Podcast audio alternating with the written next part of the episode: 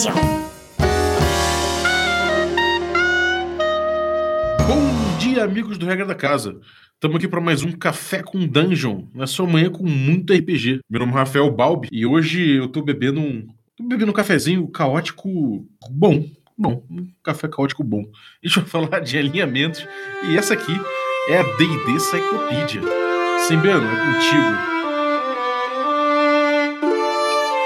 Em um penhasco banhado pelo Mar das Espadas, jaz um agrupado de torres que é conhecido como o principal centro de aprendizado de toda Faerun. O Forte da Vela. Na mais alta das torres cintila uma luz. É lá o aposento do Guardião dos Tomos. E por lá, ele estuda a fantástica D&D Cyclopedia.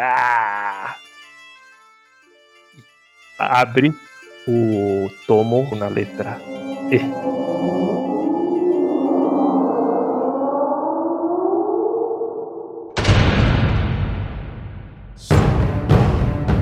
Alguns sábios consideram que diversos mundos do multiverso estão regidos sob a égide de eixos, eixos éticos e morais, que representam as bases para a criação e existência dos planos exteriores, morada de deuses, anjos, demônios e outros seres extraplanários.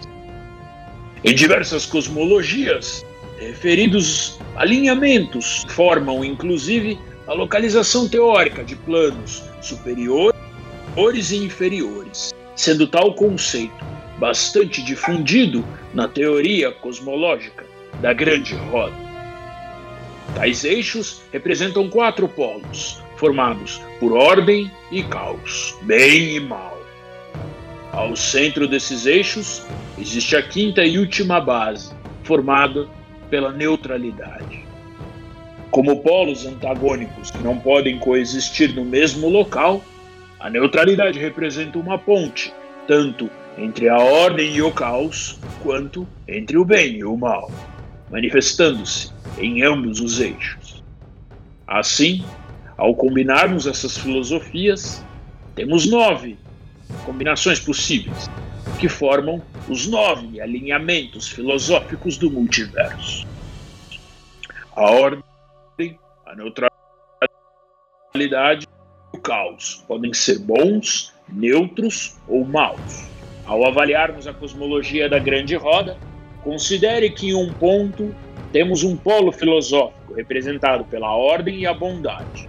Neste local, existe o plano mais ordeiro e bondoso do multiverso, o paraíso, ou os sete céus de Monte Celeste. Já no plano, no sentido diametral da roda, temos o polo filosófico que reúne o caos e a maldade, e tal convergência teria gerado o abismo. Da reunião de todos os alinhamentos surgem diversos outros planos de existência, como Mecanos ou Nirvana, no polo ordeiro e neutro, Bator, os nove infernos, no polo ordeiro e mal, e outros reinos como Isgard e o Pandemônio. No centro de todas essas forças, o local de extrema neutralidade, conhecido como posição concordante, jaz a, a certeza e extrema neutralidade de todos os planos, mantendo toda a estrutura cosmológica unida. Em alguns mundos, como Earth, Toril, especialmente Crane, os alinhamentos possuem uma influência bastante relevante em todos os seus seres e entidades, em que pese seu livre-arbítrio. Já em outros, como Eberron e Mistara, eles também são parte de sua existência, mas possuem conceitos mais elásticos, de modo que até mesmo possível vermos dragões cromáticos bondosos ou seres celestiais malignos. Percebam que os alinhamentos são tão relevantes que eles se aplicam até mesmo a universos e mundos, pertencente a regras de existência diversas, como os longínquos mundos de Golarion e Arton, que também estão sujeitos à influência da ordem e do caos, do bem e do mal e da neutralidade. Hoje, um dos conflitos mais terríveis nos planos, a Guerra Sangrenta, é travada entre duas raças inferiores que planejam sobrepujar sua filosofia de ordem ou de caos, sobre o lado derrotado. Os diabos dos nove infernos, e os demônios do abismo buscam sagrarem-se vitoriosos. E aquele que vencer tal contenda consolidará sob sua bandeira todo o mal do multiverso, ameaçando sua própria existência. Aê, Guardião dos Tomos, começando mais uma D&D Cyclopedia aqui com um convidado super especial que prometeu estar aqui para falar desse assunto e cumpre a promessa como um bom ordeiro. Certo, Dudu? É isso aí, grande Eduardo Spor. Bem-vindo. Eu, cara. cara, obrigado por vocês abrirem, a, abrirem as portas do castelo para mim eu sou um grande fã de D&D, né, cara? É um prazer estar aqui. É sempre bom estar na regra da casa, no Café com Dungeon, ainda mais falando sobre D&D, né, cara? Que é meu jogo favorito aí. É, esse tema aí, cara, é, é tudo teu, cara, porque a gente botou quatro temas para fazer pesquisa e a partir do momento que você falou que queria esse e deu um retweet, a história foi outra, cara. Mas sabe que eu nem dei retweet, cara, porque eu, eu, eu, acho que eu só respondi, mas o Twitter é meio louco às vezes, né? Então ele às vezes responde eu não teria dado retweet para não parecer que, olha aqui, ó, botar os holofotes aqui, eu quero que a minha coisa. Não, eu só respondi. Mas não raro o, tweet, o Twitter faz isso, né? Ele, quando você responde, ele mostra para os seus seguidores lá a conversinha. Uhum. Então, é legal, legal. Que legal que deu certo, tô, tô por aqui. Ah, cara, top, top. Pô, super ideia essa participação. Sei que você tá aí na maior correria do, do financiamento coletivo que você abriu aí. Você quer falar um pouquinho, cara? Pô, cara, não tô nem dormindo direito, cara. Respondendo todas as mensagens aqui da galera que tá, que tá falando e tal. É, estamos com o financiamento aí do, da Tetralogia Angélica, né? Que são os meus quatro livros aí. Só que agora em capa dura, caixa rígida, matéria de alta qualidade. Pô, vem com, é, com vários brindes maneiros. Tinha até uma mesa de RPG que esgotou rapidamente, né? Com o nosso querido Shimu, que estava mestrando, também era, era uma das recompensas e tal. E vai ter várias coisas legais. Então, quem quiser entrar lá, é, o que pode ser mais legal pra galera é a história da canonização, né? Que a gente botou primeiro, também esgotou depois e tal, que era você, um personagem, poderia fazer parte do universo dos meus livros, né? Também isso chamou bastante atenção. A gente tá, tá, tá curtindo, cara. Tô correndo muito atrás, divulgando pra caramba, mas tá sendo uma coisa legal porque eu tô dando essa possibilidade de estar tá interagindo cada vez mais com a comunidade, né? Com a galera que curte minhas obras aí.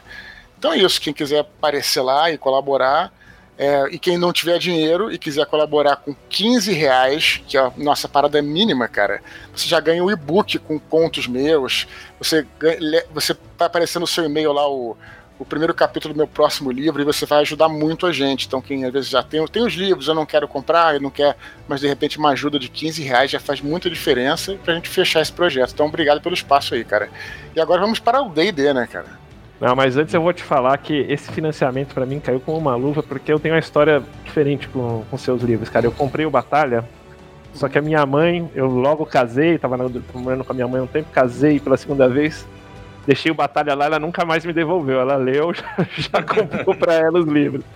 E daí, pô, vim aqui e comprei o, o, o, Filhos do Éden, o universo expandido, que tem as regras de RPG e tal, né? E daí saiu o financiamento desse aí, pô, eu, tipo, eu não. Eu li o Filhos do Éden, mas não li os livros mesmo. Então, pô, uhum. pra mim caiu com uma super luva, eu vou entrar naquele que você ganha o pôster, os quatro livros, que se eu não me engano é na, na faixa de 250 reais, que tá super em conta também, capa dura tal, bem legal. Exatamente, cara, tá, tá bem em conta. E, e, é também a oportunidade, como você falou, de repente o cara que até que leu Batalha, mas ainda não chegou a ler Os Filhos do Éden, né? Ou então quer eles uma versão definitiva. E o bacana do, do crowdfunding, do Catarse, é que você pode escolher os planos. Isso é bem legal, entendeu? Porque você não, quero só o básico e tal. Não, mas esse eu quero um pouquinho mais. Coisa que seria impossível fazer numa, numa, numa livraria normal, né? Então, deu essa possibilidade. E, e todo mundo que participa, cara, desde os 15 reais tem, vai ter o nome gravado no livro, cara. Então também isso é uma forma de prestigiar o público, sabe? Enfim, estou bastante empolgado aí. Bom, mas vamos falar de D&D. Quero dizer assim, ó, não sei se vocês estão antes da nossa Ginesfinge, bateu o sinal aí também, um bé, porque tipo, o Guardião dos Tomos que ele extrapolou os limites e saiu de D&D aqui para falar de Golarion É, é o segundo warning. É o segundo warning que o Guardião dos Tomos já, já toma com essas libertinagens fora de D&D, mas isso só deixa eu passar. O, o Guardião dos Tomos é um viajante planar, Guga. Ele viaja o multiverso inteiro, cara. Tá certo, cara. Ô, ô Bob, você tá escutando isso aí, cara? Tô, tô escutando. Os asas, umas asas vindo lá de cima.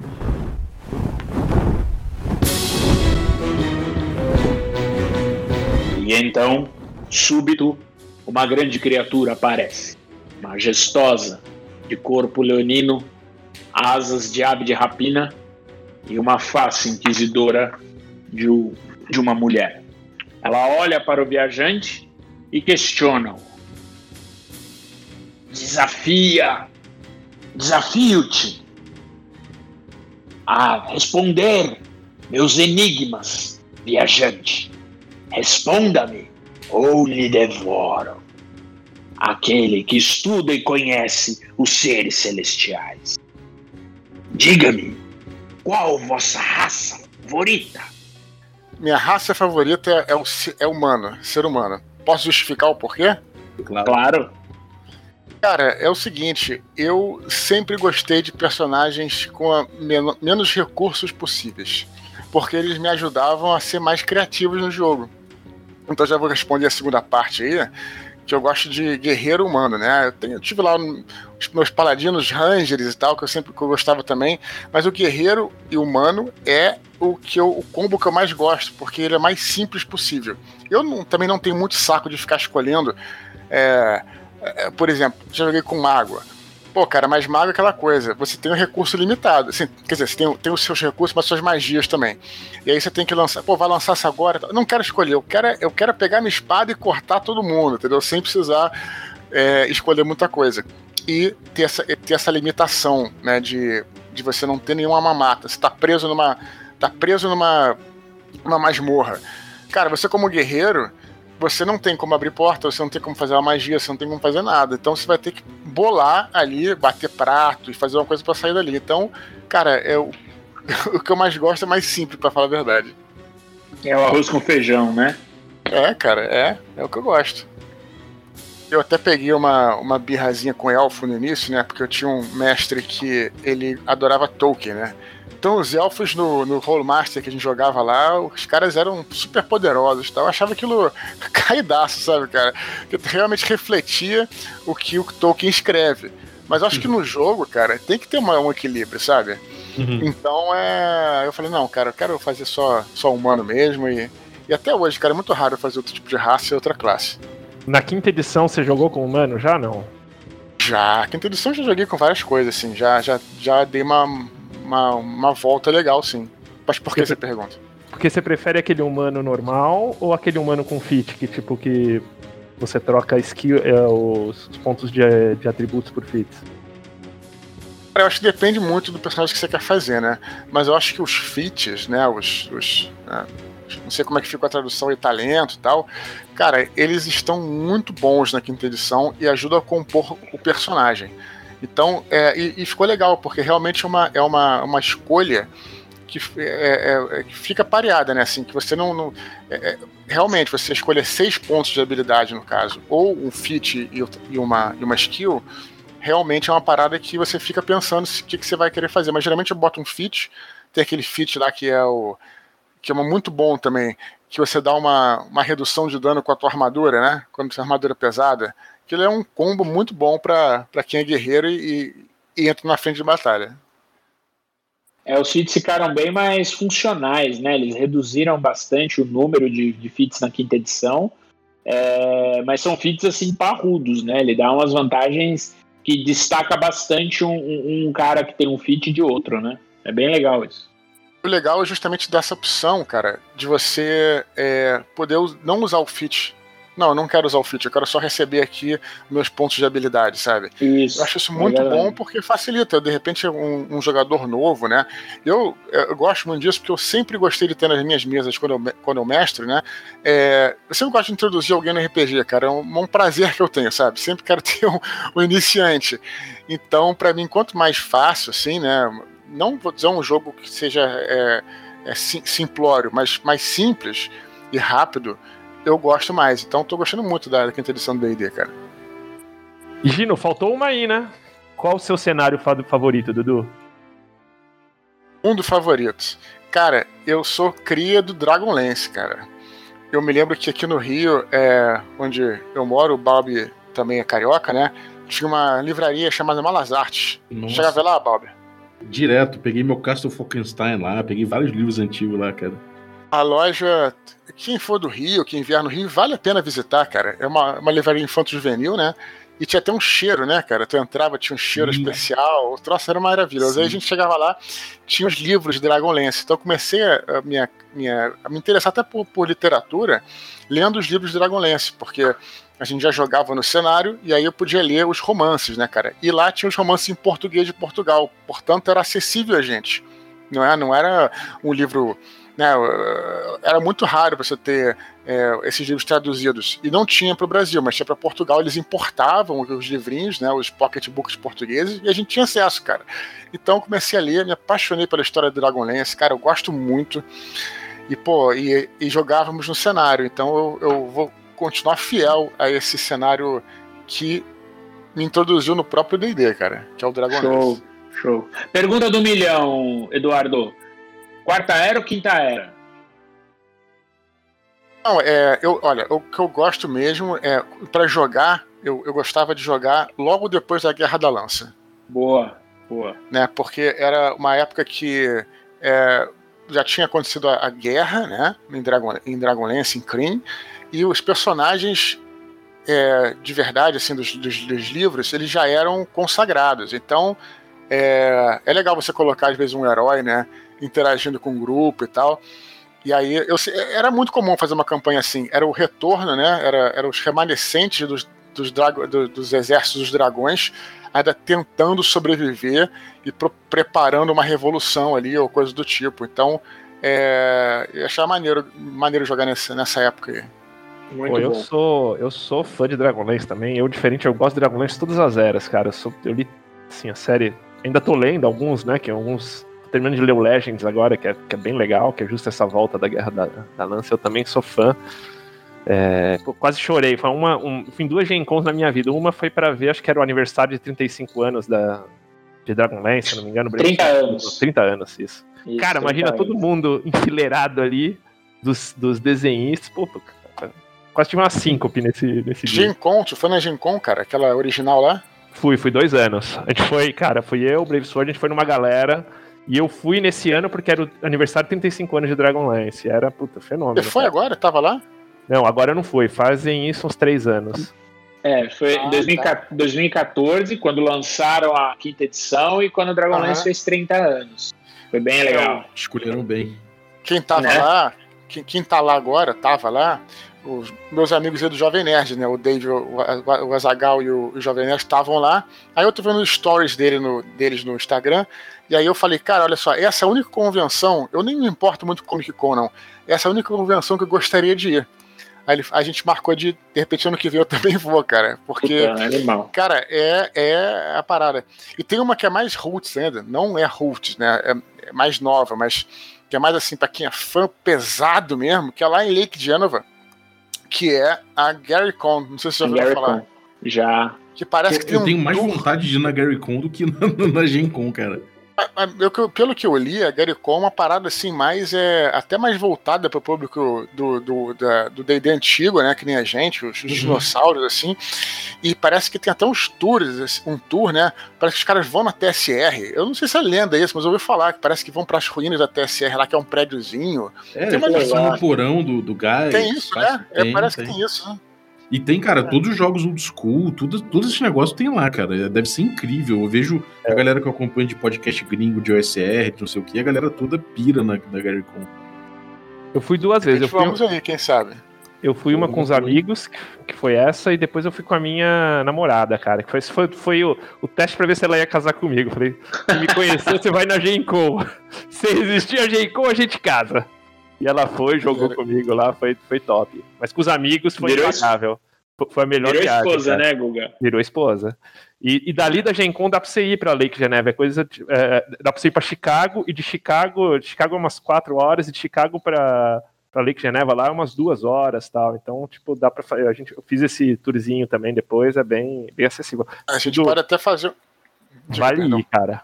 Vale ir. A gente, pode, a gente pode até fazer um. Vocês podem até fazer, vocês que são mais. Uh, podem fazer um. Vender, quem sabe, um é, o pacote de viagem, né? Porque você passando para Chicago também, você faz um tour vampire, né? Também tem isso, né?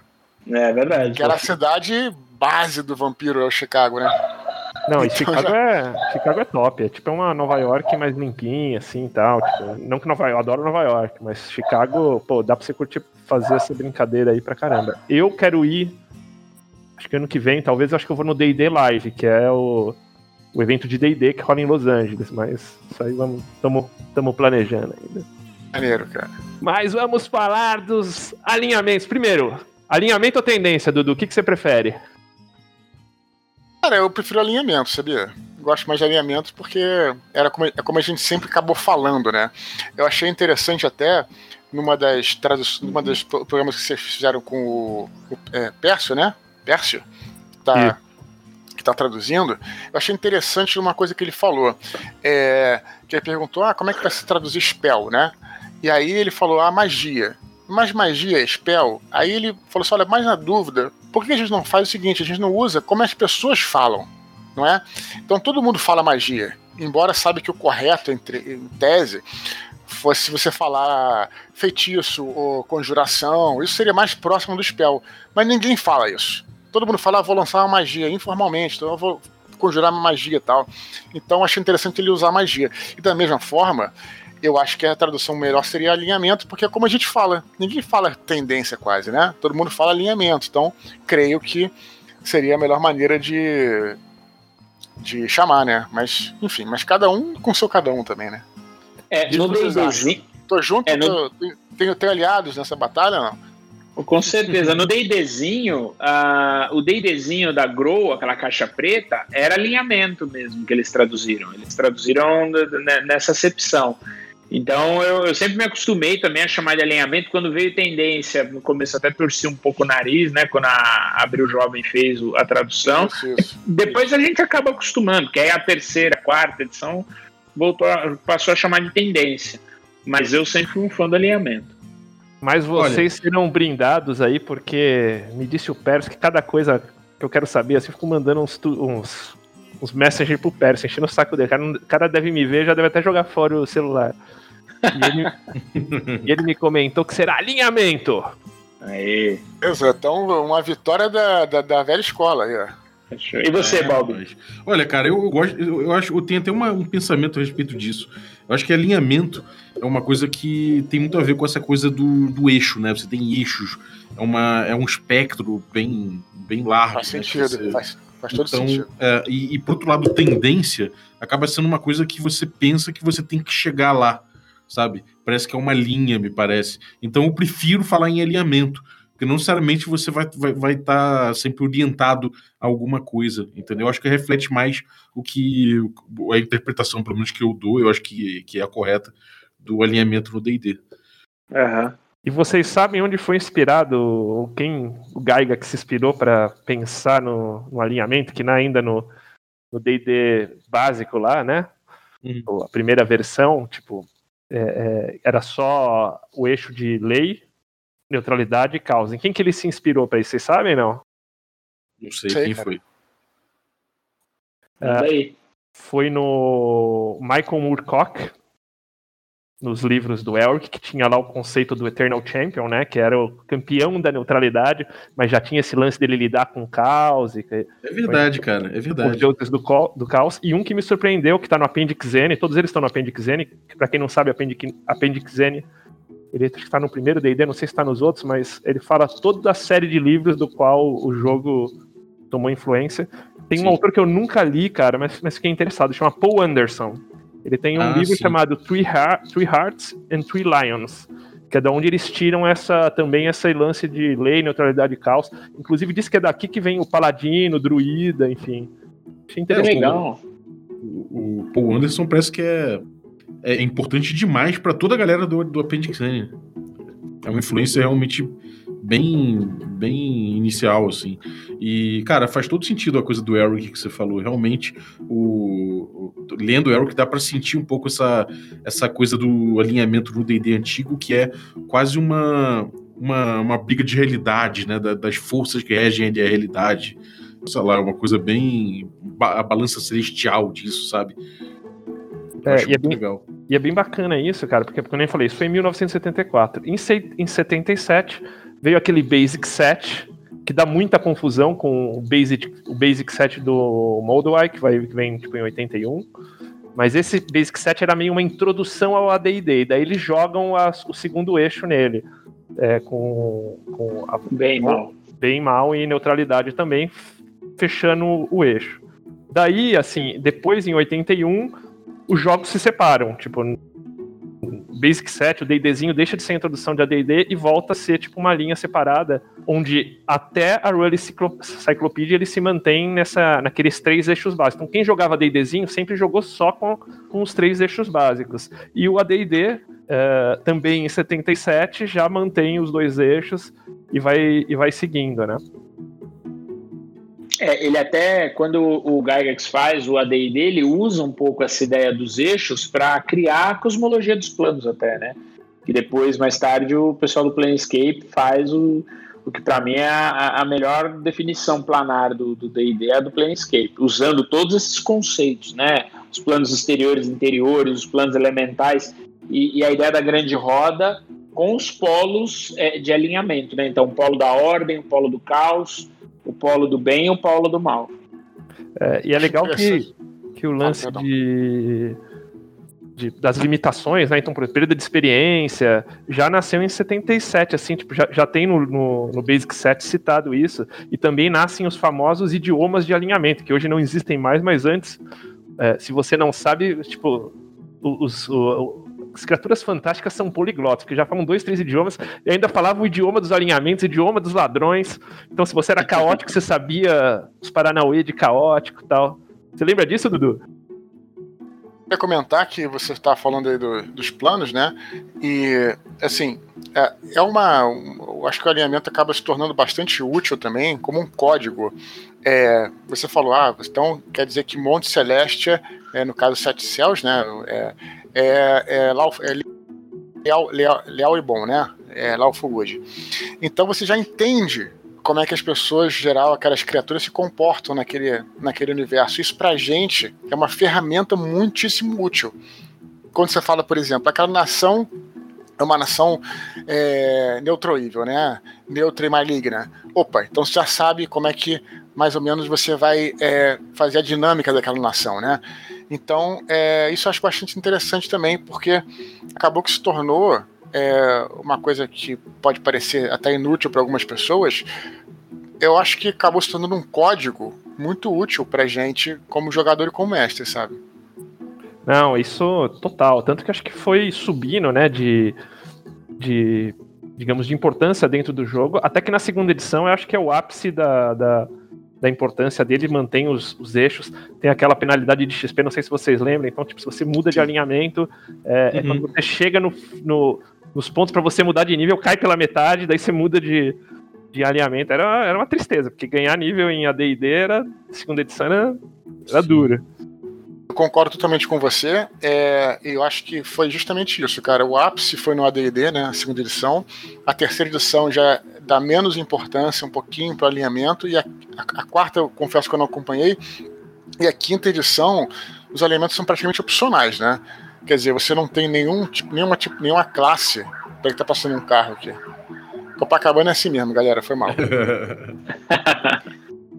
e você não é você hoje em dia, no caso no, na quinta edição, veja, isso é uma análise, tá? Não é uma crítica não ela, é, você não depende do alinhamento para nada. Inclusive, um paladino pode não ter um alinhamento de leal bom, como era, era requerido em outras edições, né? Você só precisa seguir os códigos lá, conforme vocês provavelmente conhecem.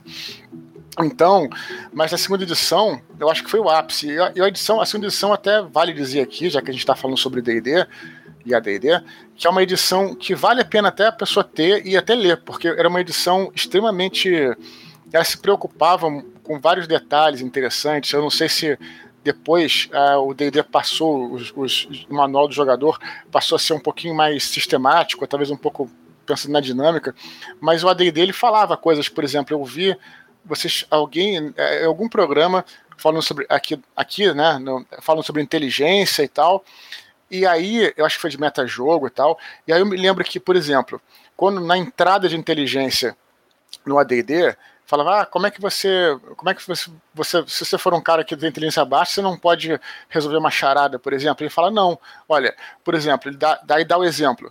É, você lembra daquela cena é, na, nas portas das Minas de Moria, em que o Gandalf está tentando encontrar a palavra para amigo e ele não consegue. E aí vem lá o, o Frodo falar, como é que se fala amigo em élfico? Melon. E aí a, a porta se, por quê?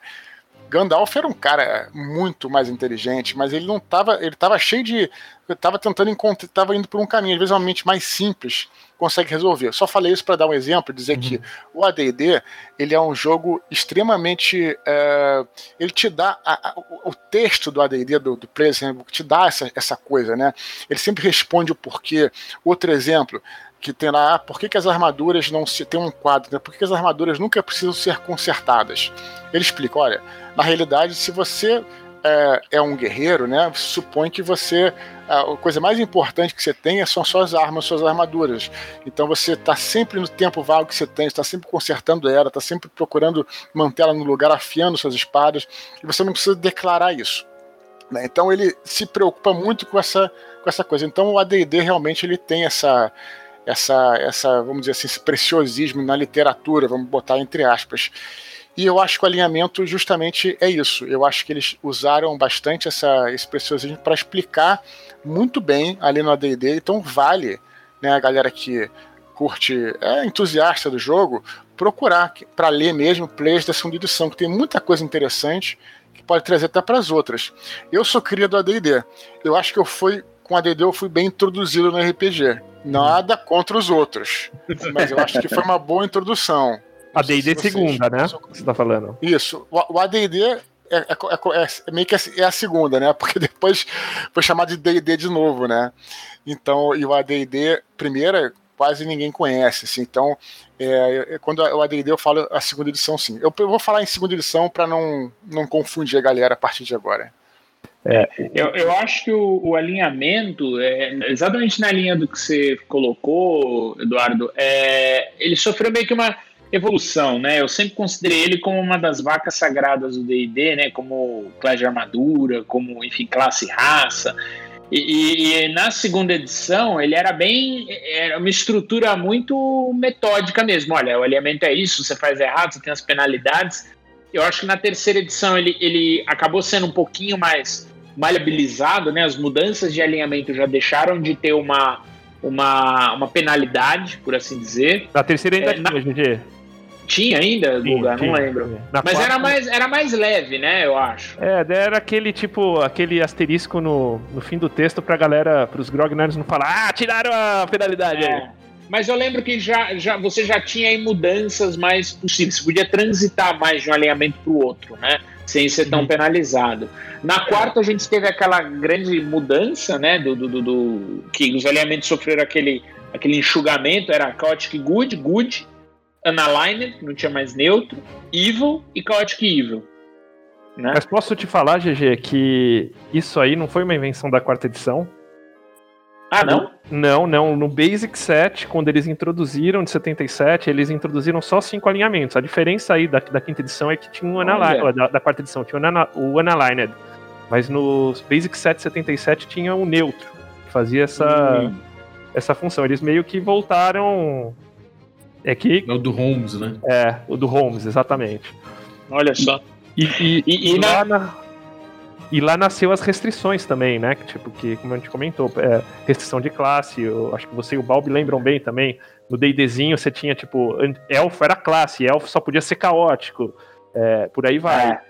É, e... tem, eu acho que o, essa coisa de influenciar, a influência mecânica né, da, do alinhamento é uma coisa que, que ele, ele, chegou no ápice, eu acho, na segunda edição mesmo. E que no início Exatamente. era uma coisa que não influenciava tanta coisa, né? Você tinha uma coisa que era muito que influenciava muito, que era a língua, a língua, né? Você falava, falava a língua do seu alinhamento. Isso era uma coisa bem doida. É, isso.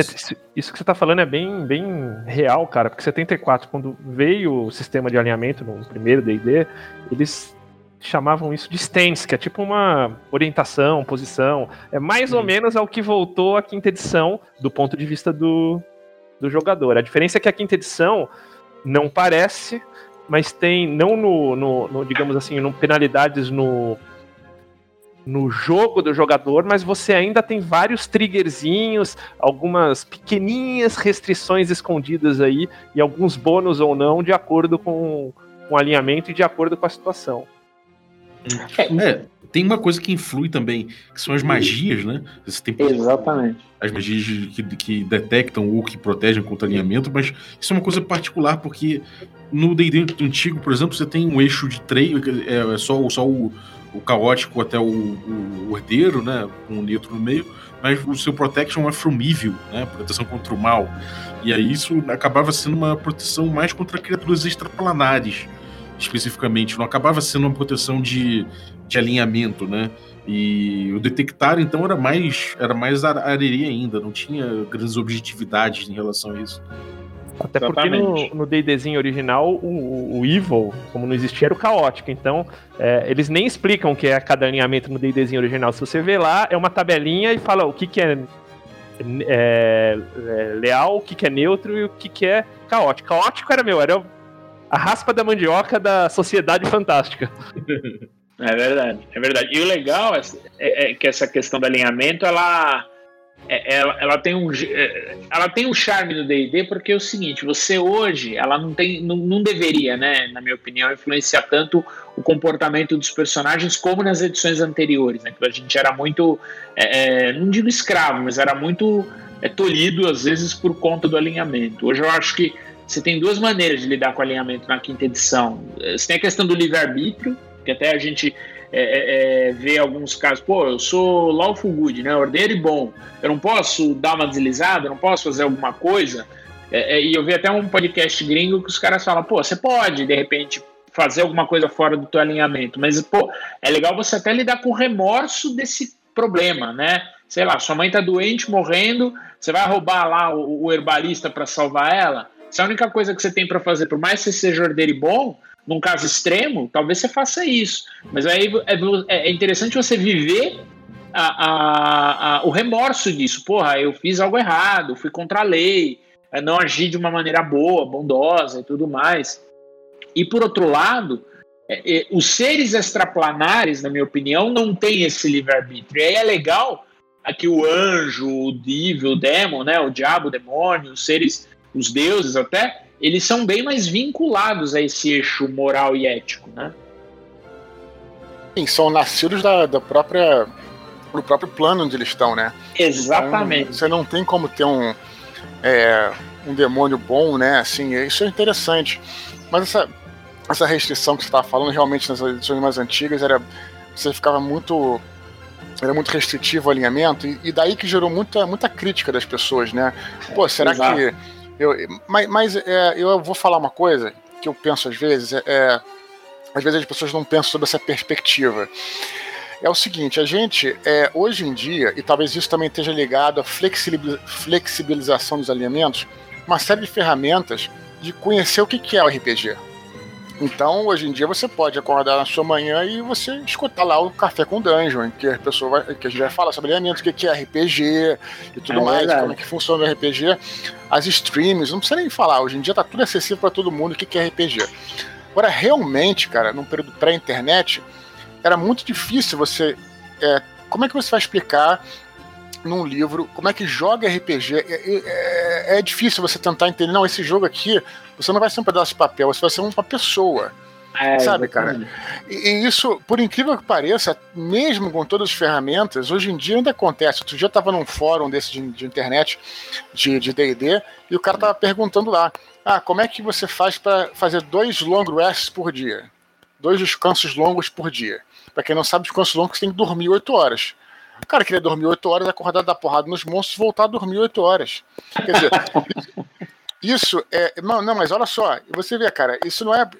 Isso é, é. Como é que as pessoas têm dificuldade de entender, inclusive hoje, é, como é que o RPG ele é um jogo, como a gente entende, em que você simula uma pessoa mesmo, né? Você não é, é, é diferente de tudo, é diferente do jogo tabuleiro, que você tem um cartãozinho, que também é legal, calma, que eu não estou falando mal de ninguém.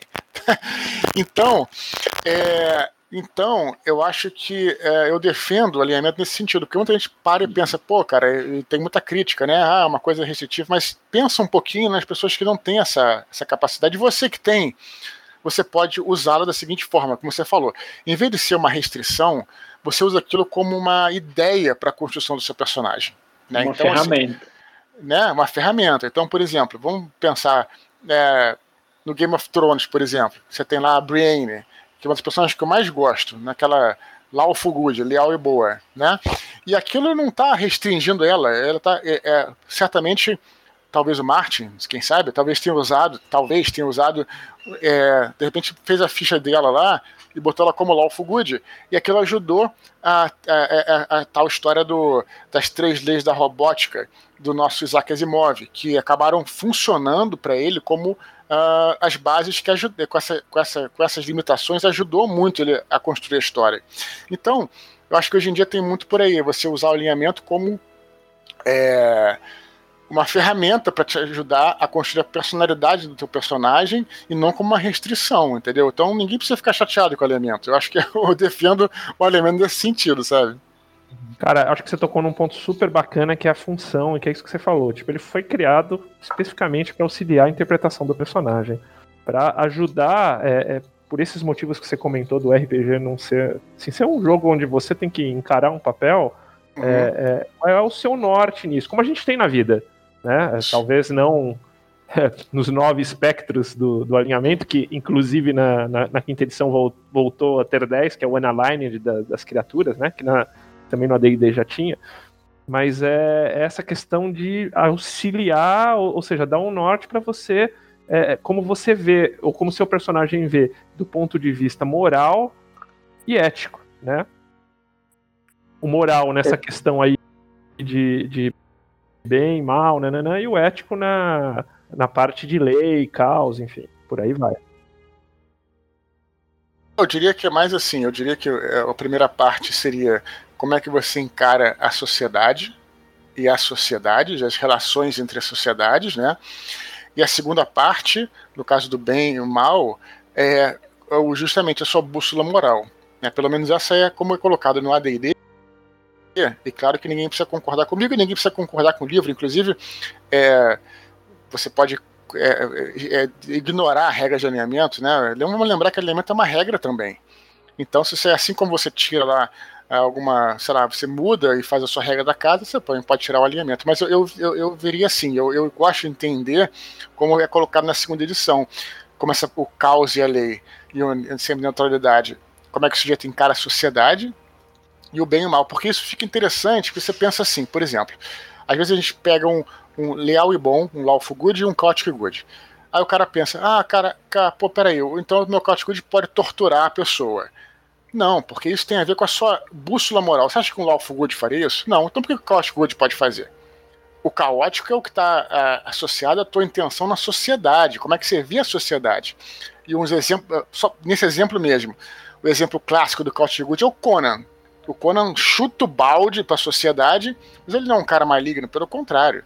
Sabe? Ele é um cara que ele, inclusive, ele, ele, nem trai as mulheres dele. Ele é um cara, ele nunca quebra a palavra dele. Ele é um cara bom, ele tem uma bússola moral, mas ele chuta o balde da sociedade. Então, eu acho que você entendendo o alinhamento é, com essas duas é, vertentes, talvez seja mais fácil do cara entender o que, que eles significam. Assim. Essa é a minha opinião, tá? é. Discordem, por favor. Uma, eu vi uma opinião uma vez é, de que uh, você ser caótico, ordeiro o, o, o, neutro seria uma, uma, uma, coisa que você pensa sobre o mundo.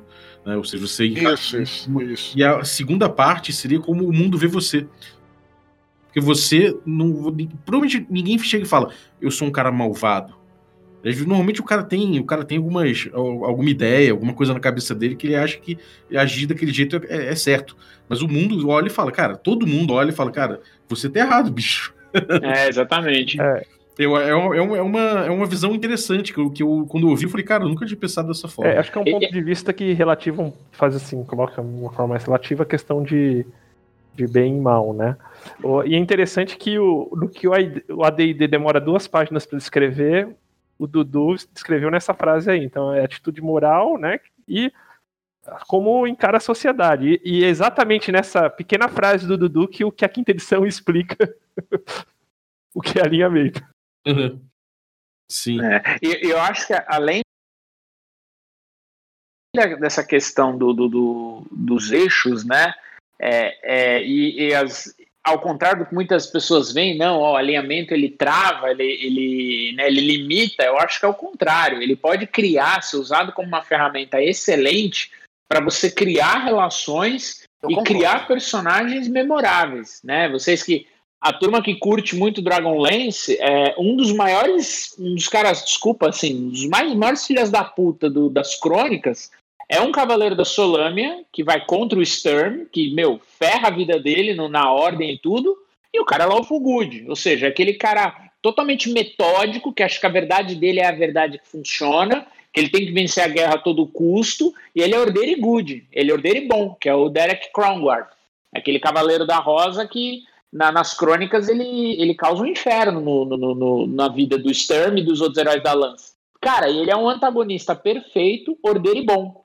E é, da outra, da mesma forma, dependendo do contexto que você coloca, pô, eu posso ter, posso ser amigo de um personagem caótico e mal. Pô, se você constrói a campanha é desse jeito e tem um cara que tem um laço de amizade com você, ele pode ser caótico e mal. E aí eu acho que o maior exemplo, né? Eu sempre fiquei pensando na, na ficção onde eu encontro um personagem caótico e mal que tivesse laços, que fosse amigo, que fosse. Eu acho que o melhor exemplo de caótico e mal hoje para você ter um retrato legal, é o Zé Pequeno do Cidade de Deus. Ele é um cara extremamente cruel, ruim, maligno, é caótico, né? Só que ele é amigo do, ele tem as amizades dele, ele tem um, ele, né? Ele acredita, ele tem os, os relacionamentos. Só que o cara é um grandíssimo filho da puta, entendeu?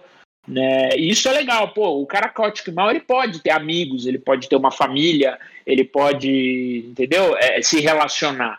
Ele não é um, um párea da sociedade em todos os aspectos. Mas ele é um cara que a sociedade vê com maus olhos e vê a margem do sistema. Então a gente pode dizer que aqui a gente falou de dois pontos, que é um é um guia, não restrição, de uma forma geral, né? Foi restrição Isso. muito na, na, nas outras edições.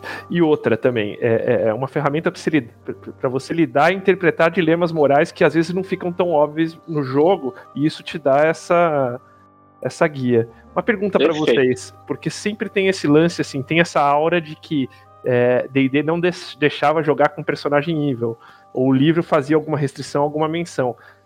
Cada um de vocês, começando pelo Dudu, que edição que você acha que tinha essa restrição explicitamente descrita, Dudu?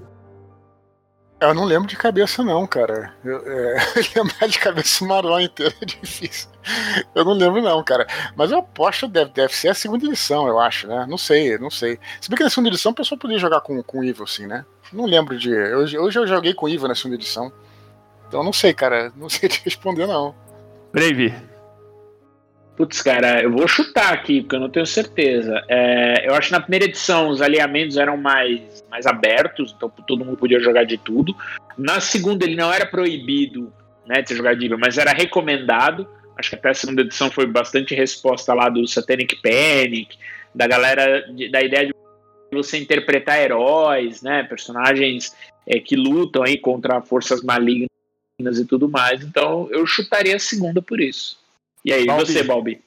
Eu acho. Não sei dizer, cara, isso eu não lembro. Eu acho que é a primeira edição do ADD, talvez. Pior que não, cara. A única edição que fala assim: olha, personagens maus são para NPCs. É a terceira ah, isso, edição. Sim. Vocês acreditam? É qual? qual edição? A terceira edição. É mesmo? Eu fui o. Mas tem eu isso fui mesmo? Tem, tem. Eu fui o corno que pra esse podcast leu, leu todos os alinhamentos de todos os livrinhos de D&D. Vai ganhar uma estrelinha. Estrelinha eu não, não sei, mas o chifre eu já ganhei. Não, não cheguei a imaginar que fosse que chegasse nesse ponto. Eu achei que fosse restrição, por exemplo, para algumas classes. Isso, ah, isso existe. Achava. Isso existe, acho que no AD&Dzinho começou, que nem a gente falou, foi no ápice na segunda edição, não, mas essa restrição de falar assim, tipo, explicitamente falar, personagens maus são para NPCs. A segunda edição, ela te dá mó testão. É, ela não chega a falar assim, não, não pode, mas fala, olha, pode, mas olha só, isso vai dar merda, hein? Vai dar merda. Ele fala muito, fala muito que vai dar merda, até engraçado falar isso. Que eu lembro claramente do texto do Chaotic Neutro, cara, do Chaotic Mal, que dá mais merda do Chaotic Evil. Ele fala na segunda edição, né? Que são os malucos que não é, respeitam nada, e não são necessariamente maus, mas eles não, você não pode confiar neles e tal. Uhum. Gótica Neutra é na, na segunda edição o nego arrepia, cara. mas o que você falou, cara, eu achei interessante no seguinte sentido. Também é possível é, é, é, você ajustar também essa, essa, essa visão dos alinhamentos segundo também o seu, a, a cultura que você está inserido no jogo e também o mundo de campanha. É, é, isso é uma coisa que também é dita na segunda edição. Então, se você, por exemplo, tem o Dragonlance, né, que no caso é um mundo de fantasia heróica, ali é a bondade ela é muito forte. Então, por exemplo, o cara que ele é um, um bom, né, o Lawful Good ou coisa do tipo, ele não pode fazer uma execução a sangue frio, por exemplo. Não, a, a sociedade de Lawful Good, elas não executam ninguém, o que cria até certas aberrações o que você que o Sibiano que sabe mais do que eu, porque é mais vidrado em, em Dragonlance que eu. No tem é, no é, como é que é? Acho que é no Tempo dos Gêmeos que tem a cidade lá é, de Star, que é a cidade que é, um dos personagens vira escravo na cidade, porque ele é, ele é preso condenado à morte, mas a morte é sempre é, é comutada, computada, sei lá, tem um, um ferro para isso. Vira a pena de escravidão, porque eles são goods, né, e eles não executam. O que também é uma anomalia, né, porque você vai, o cara vira escravo, né, mas tudo bem. Então, não pode. Agora, se você for observar o Crônicas de Fogo e Gelo, olha só que interessante, os Lawful Goods podem fazer execução a sangue frio que é o Ned Stark executa, corta a cabeça. A Brienne mata o Stannis, né? Ele mata, uhum. ele mata ele a sangue frio. Quer dizer, então eles são Lawful Good, são Lawful, leais e bons. O Ned Stark, com certeza, porque foi contra a, o assassinato da Daenerys. Não, um Lawful Neutro jamais fale, Lawful Neutro falaria cara, é, eu faço o que o senhor mandar e um Lawful Evil faria e gostaria daquilo que estava fazendo. Então, de fato, ele era um Lawful Good, mas é, é, o Lawful Good dentro daquele espectro cultural, né? Então, também temos que considerar isso considerar que também existe essa flexibilidade de acordo com o próprio cenário que você vai colocar para o seu jogo. Uhum. Não, e o Lawful Good, é, bom, um, você citou aí Dragonlance, tem acho que o exemplo mais clá clássico de Lawful Good que faz é, é, execução é o King Priest, que é o, o digamos assim, no passado de Dragonlance, é, em vez do mundo ser dominado pelo mal, ele foi dominado pelo bem, e daí o bem ou seja, os leais e bons, né? Eles começaram a ver, tipo, o cara era neutro, meu, é mal, mata o cara, e por aí isso, vai. Isso, isso, isso, e... isso, isso. Isso que gerou cataclismo, né? Sim, acabou gerando cataclismo. A trilogia do King Priest da, do Dragonlance ela é excelente porque. Então ela, ela conta exatamente isso, a ascensão do cara que virou virou o King Priest, né, o Beldinas, ele tomou o, trono do King Priest anterior. É um cara que você, quando você tá ouvindo você torce por ele, é, é, muito louco isso, porque o cara ele, ele faz uma cruzada em nome do bem, da justiça, da ordem, ele é good, as intenções dele são boas, ele performa os milagres. E no segundo e no terceiro livro você vai vendo como o poder sobe a cabeça, mesmo de alguém com uma tendência ordeira, leal e boa. Né? Então é isso, como é que vai se degradando, como é que eles vão olhando os magos das três ordens de uma maneira desconfiado, não, esses magos aí que veneram o balanço da, de luz e trevas, eles não podem ser, não podem ser uma pessoa confiável, vão atrás deles. E assim, é como o compasso moral, é, ele deixa um, o, o, balanço de lado e mesmo no eixo bom, ele causa aí o grande, o grance terror em Dragonlance, em Ansalon, que é o cataclismo. Eu vou fazer o seguinte agora, eu vou falar para vocês. Oi, o... alô. Opa, voltou. Eu vou falar para você, a gente vai fazer um, um, lance agora. O, cada um dos nove alinhamentos. comigo? Desculpa. Não, não, então. Eu, eu me tô... perdi aqui. Não, sem Perdão. problema. É, eu tô comentando, o que eu vou fazer é o seguinte, eu separei aqui cada um dos nove alinhamentos, como que tá a descrição por cima da, da quinta edição, não tão por cima, porque já por cima é, né, é um parágrafo, E daí, tipo, vocês veem se que jogaram outras edições aí, se vocês veem se batem ou, é, é, é, é em termos de ideia, se é isso mesmo. Então, começando aqui pelo ordeiro e bom, o leal e bom. A descrição é: é esperado das criaturas que façam a coisa certa conforme é, esperado pelas, o, o, a, conforme a expectativa da sociedade. É essa descrição simples. Vocês concordam ou não? Acho que vai muito com o que o Bob falou, né? Da sociedade, como é que te enxerga, né? Uhum. Eu acho que faz sentido, sim, cara. Faz sentido. É uma descrição muito, muito econômica, eu, eu diria assim, né? É, é, mas, é, de todo modo, eu acho que ela, ela funciona, sim. Pode funcionar. Ó, daí depois vem o neutro e bom, que é o. São pessoas que fazem o melhor que podem para ajudar de acordo com a, sim, a necessidade deles, enfim.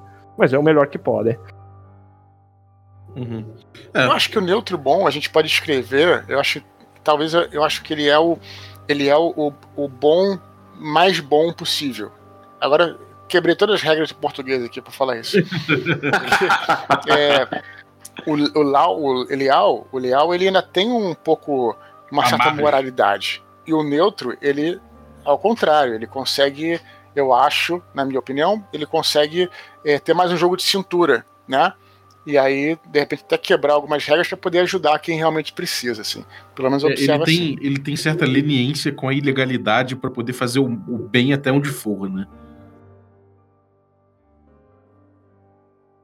É isso mesmo, isso mesmo. concordo. E daí. Oi, voltei. Opa. Tô dando umas, umas caídas estranhas, cara. Não sei o que, que é. é.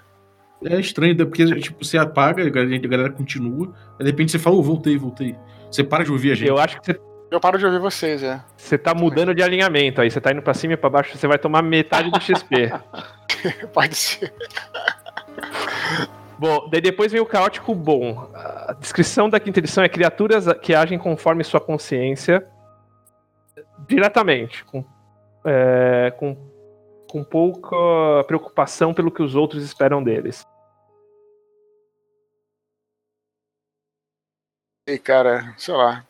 Eu tô te falando, eu vejo mais o caótico bom como como uma coisa o, o sujeito que ele não se importa com o que a sociedade pensa, mas se importa com o que os amigos pensam, eu acho.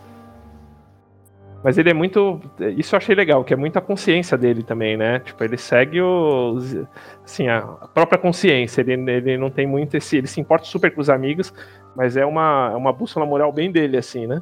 É, eu acho que ele é o porra louca. Ele é um porra louca do bem, sabe? É. É aquele cara que todo mundo fala que figura, cara, mas ele tá sempre ajudando, ele é sempre bem quisto, sabe? Eu acho, eu acho que passa por aí. Wolverine é um, um belo Clash Good, vocês não concordam, não? Concordo plenamente. Eu concordo. É verdade. Você ele, falou do Se vier alguém dar ordem para ele, ele vai, ele vai torcer o bico na hora. Na hora, não importa o que seja, mas ele, ele é capaz de buscar o bem independente de qualquer coisa. Né? É, ele vai, manda o cara pra casa do caralho, né? Mas ele faz o. Ele segue o código ético dele. É. Daí, daí vem depois o ordeiro e neutro, o leal e neutro, que, são, que é um, são criaturas com atitudes individualistas em concordância com as leis, tradições e códigos pessoais.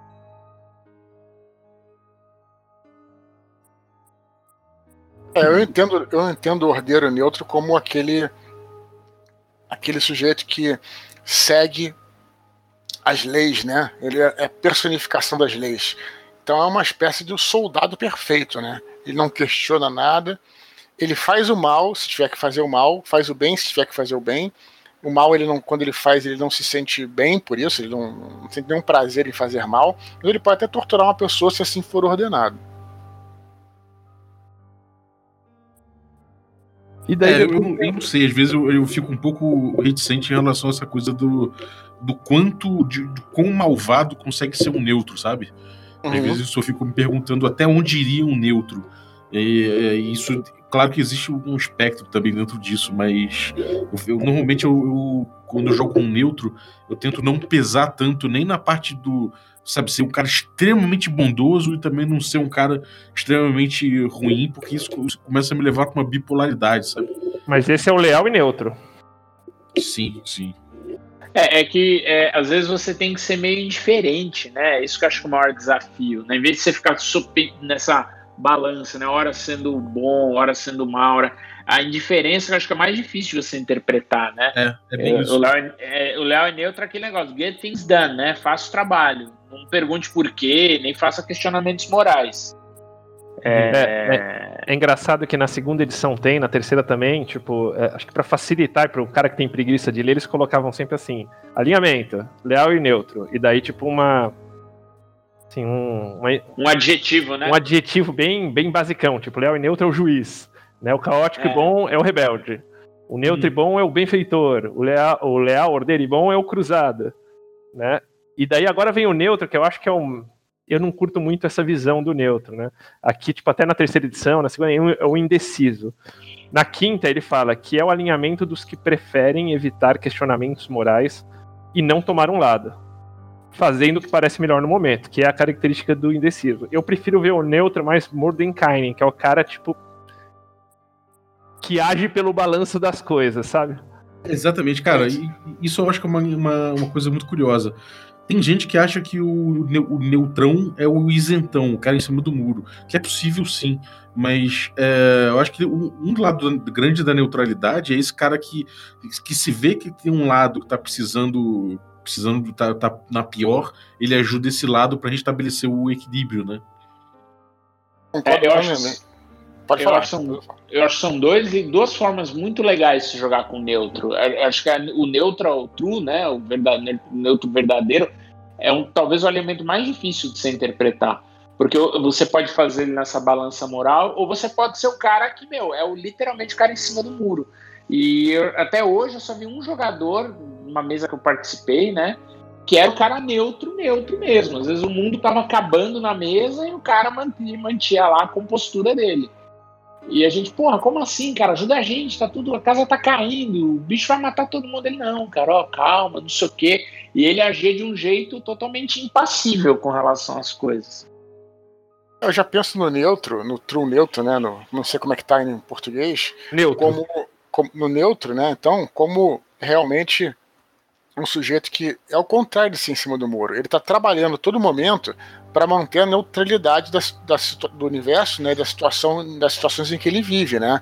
Então é o contrário na realidade.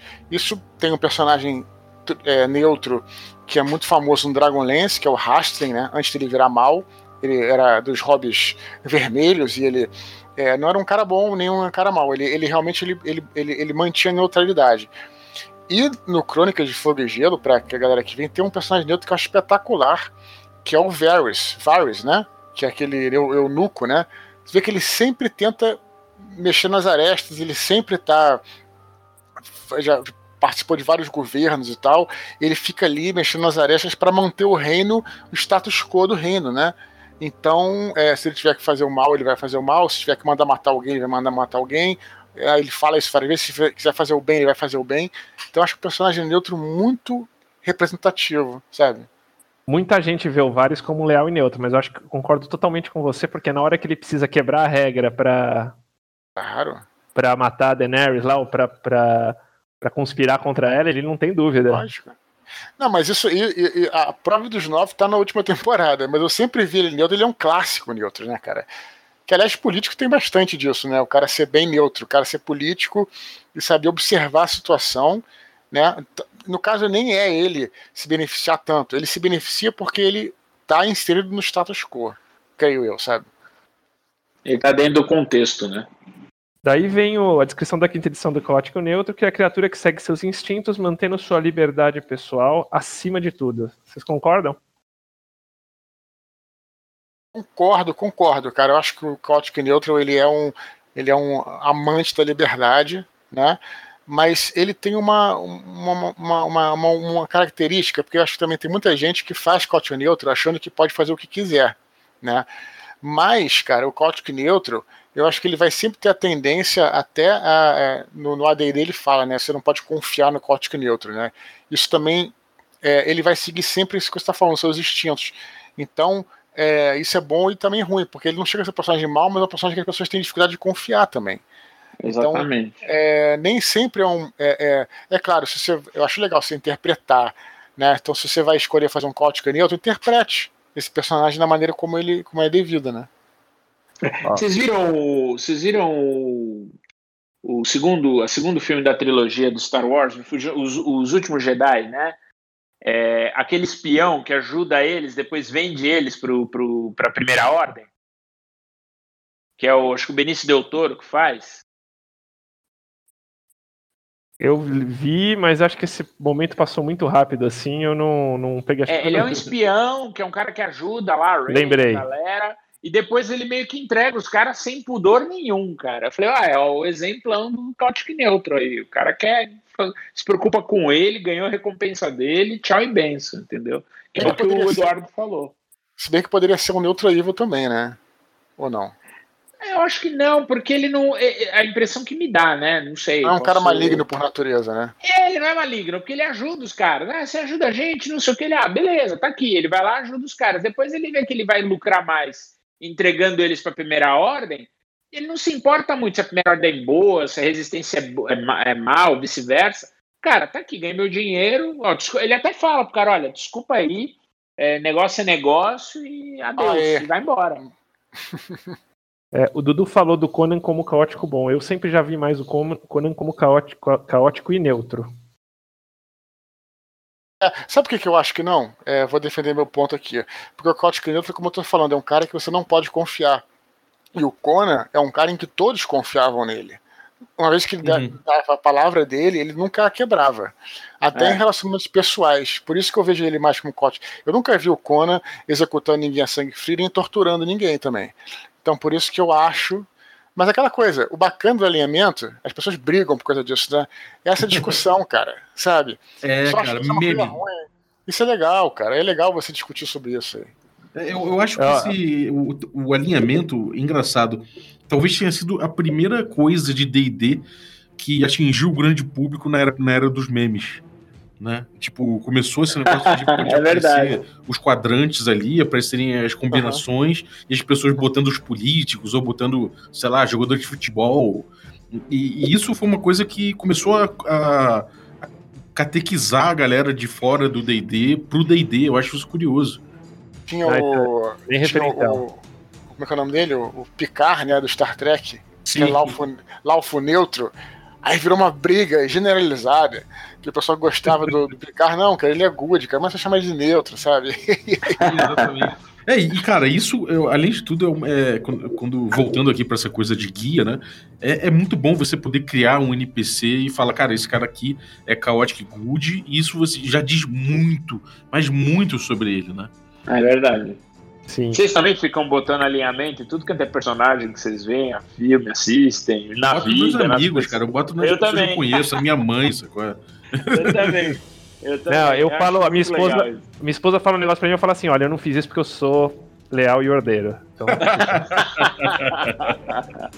cara, eu, eu, acho que no filme do D&D, quando tiver, os caras têm que apelar um pouco pra metalinguagem. E aí, tipo, quando aparecer a cara do fighter, sei lá, tem que aparecer a cara do fighter, dar uma congelada, aparecer o nome dele em alinhamento. Seria muito bom. Meio, é, pegar aquele esquema meio tarantinesco e jogar no D&D, né? Com, com as Exato. coisas. Ia ficar foda. Eu vou, vou contar uma coisa para vocês que vai ser bem engraçada. Olha, o cara que é nerd mesmo, nesse nível de, de nerdice de D&D, tem essa história que você falou dos alinhamentos. Cara, olha só, quando eu era mais jovem, viajava pela. pegava o carro, assim, ia viajando pelo Brasil com os amigos meus e tal, e a gente jogava Raveloft. Então, quando a gente chegava nas cidades, a gente ficava pensando, ah, quem é o Lorde daqui? então, assim, Genial. chegava nesse ponto, cara. A gente era muito nerd mesmo. Então, essa coisa, quem é RPGista entende perfeitamente o que vocês estão falando, cara. Exatamente. O, e você sabe que o Caótico Neutro aqui nas, nas edições anteriores, nesse, nessa frasinha que, de, que define ele, tá como espírito livre. Eu fico imaginando uns ripão assim, ó. Não, mas, mas, mas, mas, sabe que, mas sabe que isso aí é por isso que leva muita gente a ter uma, uma visão, não diria errada, assim, mas é, talvez é, é do caótico neutro, porque achava que o não podia fazer o que quisesse. E pode, mas também tem as consequências também, né? Mas eu falei um, um pouquinho antes, não é tudo. Né, não, vou fazer o caótico neutro aqui porque eu posso fazer o que eu quiser. Então eu posso né, ser Pode, mas que eu tô te falando, tem, tem as consequências. É, Ó, então eu vou dar uma dica aqui. Vou dar uma dica pro jogador. Ô jogador, chega junto aí. Você tem um mestre mala assim, tipo o Brave Sword, que é mestre meu aqui. O que, você faz, cara? Escolhe caótico neutro, fala pra ele na página 89 do livro Jogador da, da, da 3.5. Tá escrito assim, ó. Caótico neutro é o, é o melhor alinhamento se você deseja que seu personagem tenha liberdade completa! tem isso mesmo. É mais rápido com as consequências, né, Miguel? Agora, vem com o tio egoísta, O quão egoísta é o caótico neutro? É aquela coisa da palavrinha que tinha o, o, o, o puro, sei lá. O, o, qual, qual é o egoísta? É o caótico neutro? Não, o, na, isso foi uma, uma, sacada muito legal da segunda edição. No, no, na segunda edição, a Brilhana, né, que a Bru traduziu, eles pegaram uma palavra para traduzir o alinhamento. Então, o egoísta era o neutral evil, é o neutro, neutro e mal. Evil. O Chaotic Neutro era o inconstante. Inconstante, é verdade. E, é, é engraçado. E nós chegamos agora no, no, no, no Ordeiro e Mal, que é o egoísta, né? O que, que você está falando? É, não, sim. É, essa era a definição lá no da Abril, né? Na, na época. Ordeiro e Mal e egoísta. Só um comentário técnico, que eu não sei se isso foi da tradução, claro, a tradução obviamente traduziu, mas eu acho que isso aí teve um reprint da, do AD&D, né? Do, não sei que, que ano foi, teve um reprint do AD&D que saiu lá fora também, que era aquele Player Handbook preto, né? A capa revisada, preta, edição é, revisada. Preta. Isso, edição revisada. Eu acho que em inglês já tinha isso. Eu não sei se isso foi, se foi exclusivo da tradução. Eu acho que em inglês já tinha esse negócio de dar os adjetivos, sabe? Eu vou te pegar aqui a versão traduzida dele, está aqui na minha ah, mão. Traduzido eu sei que tem, traduzido eu sei que tem, mas o, inglês é que eu não tenho certeza. O, o inglês já tinha também, sim.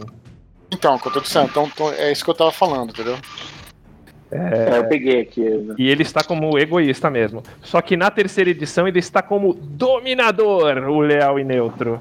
O, o, o leal, e leal, e mal. E na quinta ele é descrito assim: metódicos que pegam o que querem dentro dos limites dos códigos de tradição, lealdade e ordem. Aqui eu acho que ele já dá uma deixa para você jogar com bem bem legal, assim, pra você jogar com um, leal e mal. Uhum. Eu sempre vejo o Leal Mal como aquele cara, aquele oficial da SS, aquele oficial nazista, sabe? Que segue justamente o que ele é mandado, tem todas as. né? Tem até uma vida, vamos dizer assim, moral, né? É, até acertada, né? Com de repente tem uma família, uma, uma esposa, filhos e tal. No entanto, ele é capaz de fazer maiores atrocidades porque assim é ordenado a ele, sabe? Eu sempre vi dessa forma o, Le, o Leal Mal. Mas o Leal Mal é interessante, porque ele realmente tem no, no, na fantasia, eu acho que existe um pouco. Eu, eu não gosto de personagem evil, não, sabe? Detesto. Nunca. Assim, já fiz algumas vezes, mas eu não gosto.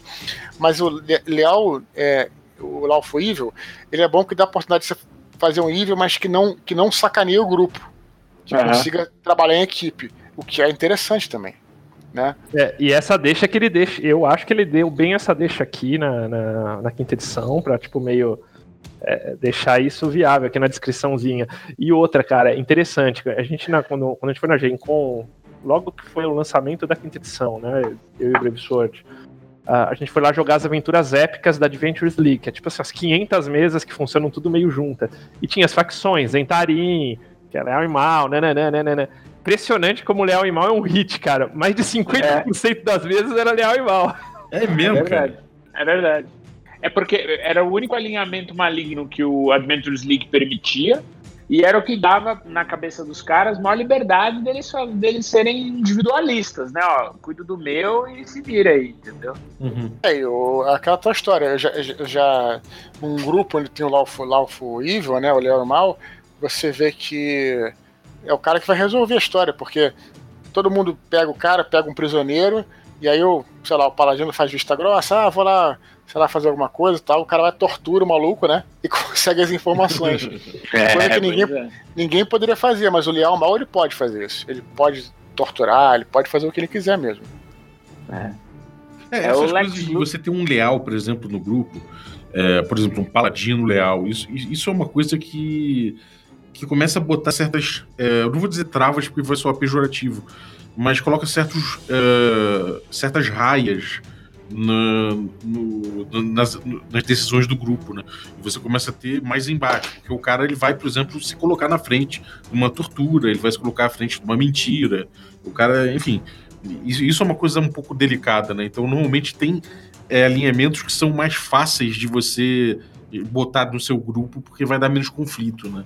Uhum, tem um conto, tem um conto de D&D que é bem legal desse negócio do leal e mal, que é o, o julgamento do do Asmodeus, e, e, tipo que os caras queriam. O Asmodeus é o, é o, regente ali dos nove infernos e ele vai fazer esse julgamento é, em Mecanos com os Modrons, né? E, Maneiro, e, cara, legal, hein? É, e vão fazer o julgamento dele. E aí, tipo assim, eles querem, tipo, é, meio que eu não lembro muito bem direito o contexto, mas tipo, se ele fosse mal nisso aí, ele tava fudido e ele se bota à disposição para ser julgado pelo pelo, pelo Lorde lá dos Modrons. Primos, o Primos. Primos. E aí, tipo, justamente a justificativa dele é que ele, na verdade, ele é um instrumento da lealdade, que se não fosse ele, tipo, os demônios invadiriam tudo tal. Então ele, ele consegue, tipo, manipular todo o, pelo sistema, provando que, cara, ele tá ali para cumprir o dever dele e que ele é essencial para a existência do multiverso. É bem legal essa, essa parte. É porque ele era bom, né, no começo. Ele tinha uma, uma, uma diretriz, seguiu a diretriz, só que ele foi até as últimas consequências, né? Então ele foi do eixo bom pro eixo mal. Ele é o anjo caído aí, que desceu para é... fazer o serviço e nunca mais voltou. E nunca mais voltou. E aí os deuses quiseram punir ele. E aí a sacada dele é, é, muito legal, que é essa. No, acho que é no, no Fênix Codex 2, né? Da terceira edição, conta o julgamento. Ele fala, olha eu segui alguma coisa contrária ao meu, né, a minha filosofia, eu não cumpri com a minha missão, eu não estou cumprindo com a minha missão, etc. Então, cara, tipo, ele deu um cala-boca no, nos deuses bons e é isso aí agora, eu vou ficar aqui no, nos Nove Infernos continuando a cumprir minha missão. Que é um gancho muito legal para Blood War, né? Pra Guerra Sangrenta. Por isso que ele ainda tá lá até hoje. E daí depois vem o Neutrimal, que eu falei merda, esse que era o antigo egoísta na segunda edição, na terceira tá como malfeitor, e na quinta ele fala assim: fazem o que podem, assim, procurando sair impunes, é, sem compaixão ou escrúpulos. Sabe quem é um bom exemplo, de novo, voltando pro nosso Game of Thrones? Sabe quem eu acho, eu acho um bom exemplo de outra Good? O Mindinho. Não sei se vocês concordam comigo. Neutral Evil, né? Neutral, Neutral, Neutral Evil. Desculpa. É, você está ah, tá falando neutro mal, né? Sim. É. É, é. é, isso aí. Eu, eu acho que ele é um bom exemplo de neutro evil. É o, é o, é o Mindinho, que eu acho que ele. A sociedade, para ele, é usada da maneira que ele quer. Né? Ele não despreza totalmente as leis, mas se elas forem interessantes para ele, ele, usa, e se não for, ele despreza.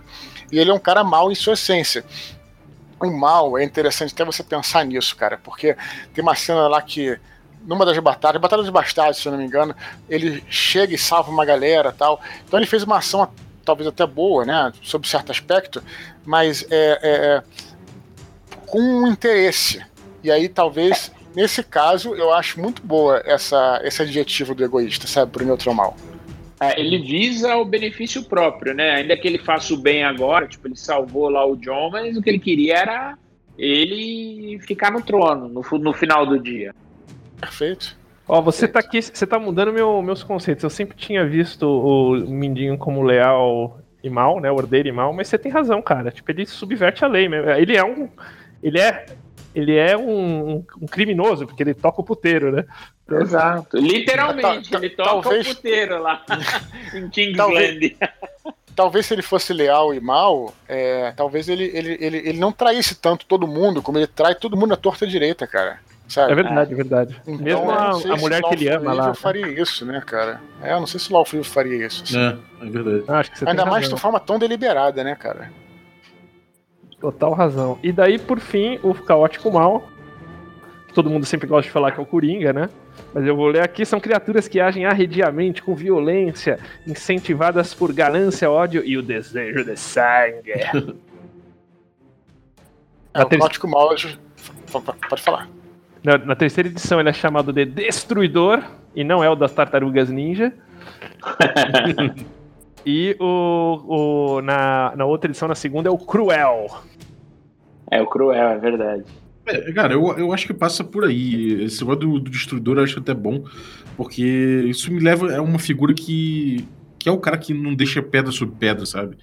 É um cara que vai passar um furacão, assim. É, é, é tenso, é, é tenso mesmo. É um cara que não vai concordar com os negócios e ele vai até o fim contigo porque encasquetou isso aí. Ele tá, ele vai ser cruel contigo, vai ser maldoso. É, é tenso, cara. Eu, eu acho uma, eu acho complicado mesmo. Coringa, Coringa, Coringa. Cara, eu acho que sim, é, é, mas ele não é irracional. É um, um equívoco que às vezes eu vejo muito mestre cometendo é colocar o Cote como aquele cara meio irracional, entendeu? Aquele cara meio aquela, aquele pensamento meio destruidor per se.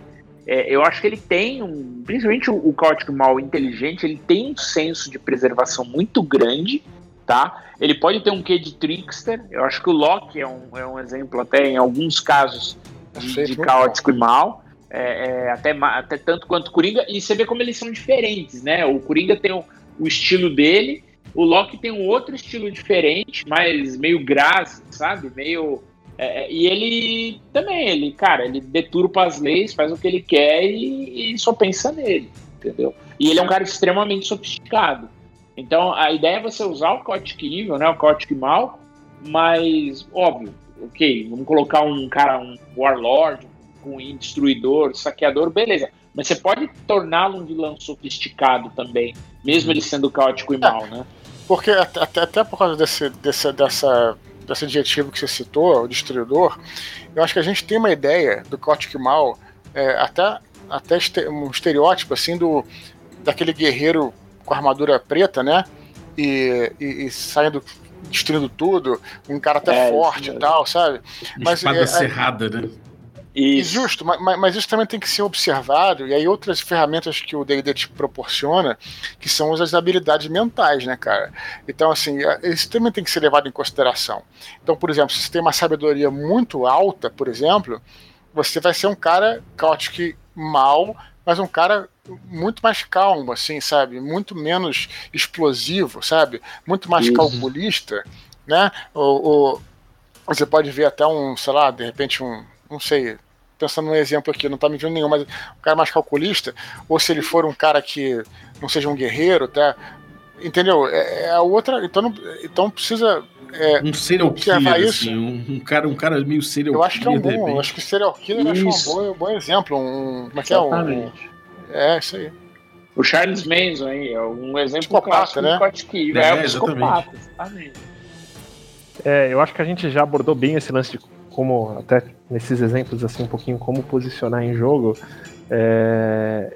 E cara, eu, eu tenho aqui tipo eu anotei algumas coisinhas aqui para gente passar algumas dicas assim de módulos, de aventuras e itens mágicos nas edições. E na quinta tem também algumas que trazem isso. Eu separei algumas aqui que eu quero a opinião de vocês, é, onde o alinhamento é um tema relevante, importante é, apesar de na quinta edição o alinhamento para o jogador não ser relevante, para a estrutura do jogo é totalmente relevante, porque a cosmologia de D&D é voltado nisso. Como Sem o Guardião dúvida. dos Tomos uhum. falou, toda a parte dos Outer Planes é, são de alinhamento. Então, quanto mais o seu jogador vai para os planos, mais isso vai pesar para ele, ou o alinhamento dele ou não vai ter, vai ter mais relevância. É, algumas países, que... países e cidades também, no, no plano material primário, né? Países e cidades, né? Também. Também também. O, regra, por exemplo, de seguidor, isso tem inclusive na quinta edição, é, é, ou seja, sim, do seguidor ter que tem mais facilidade de se dar um match com seu com seu alinhamento, enfim.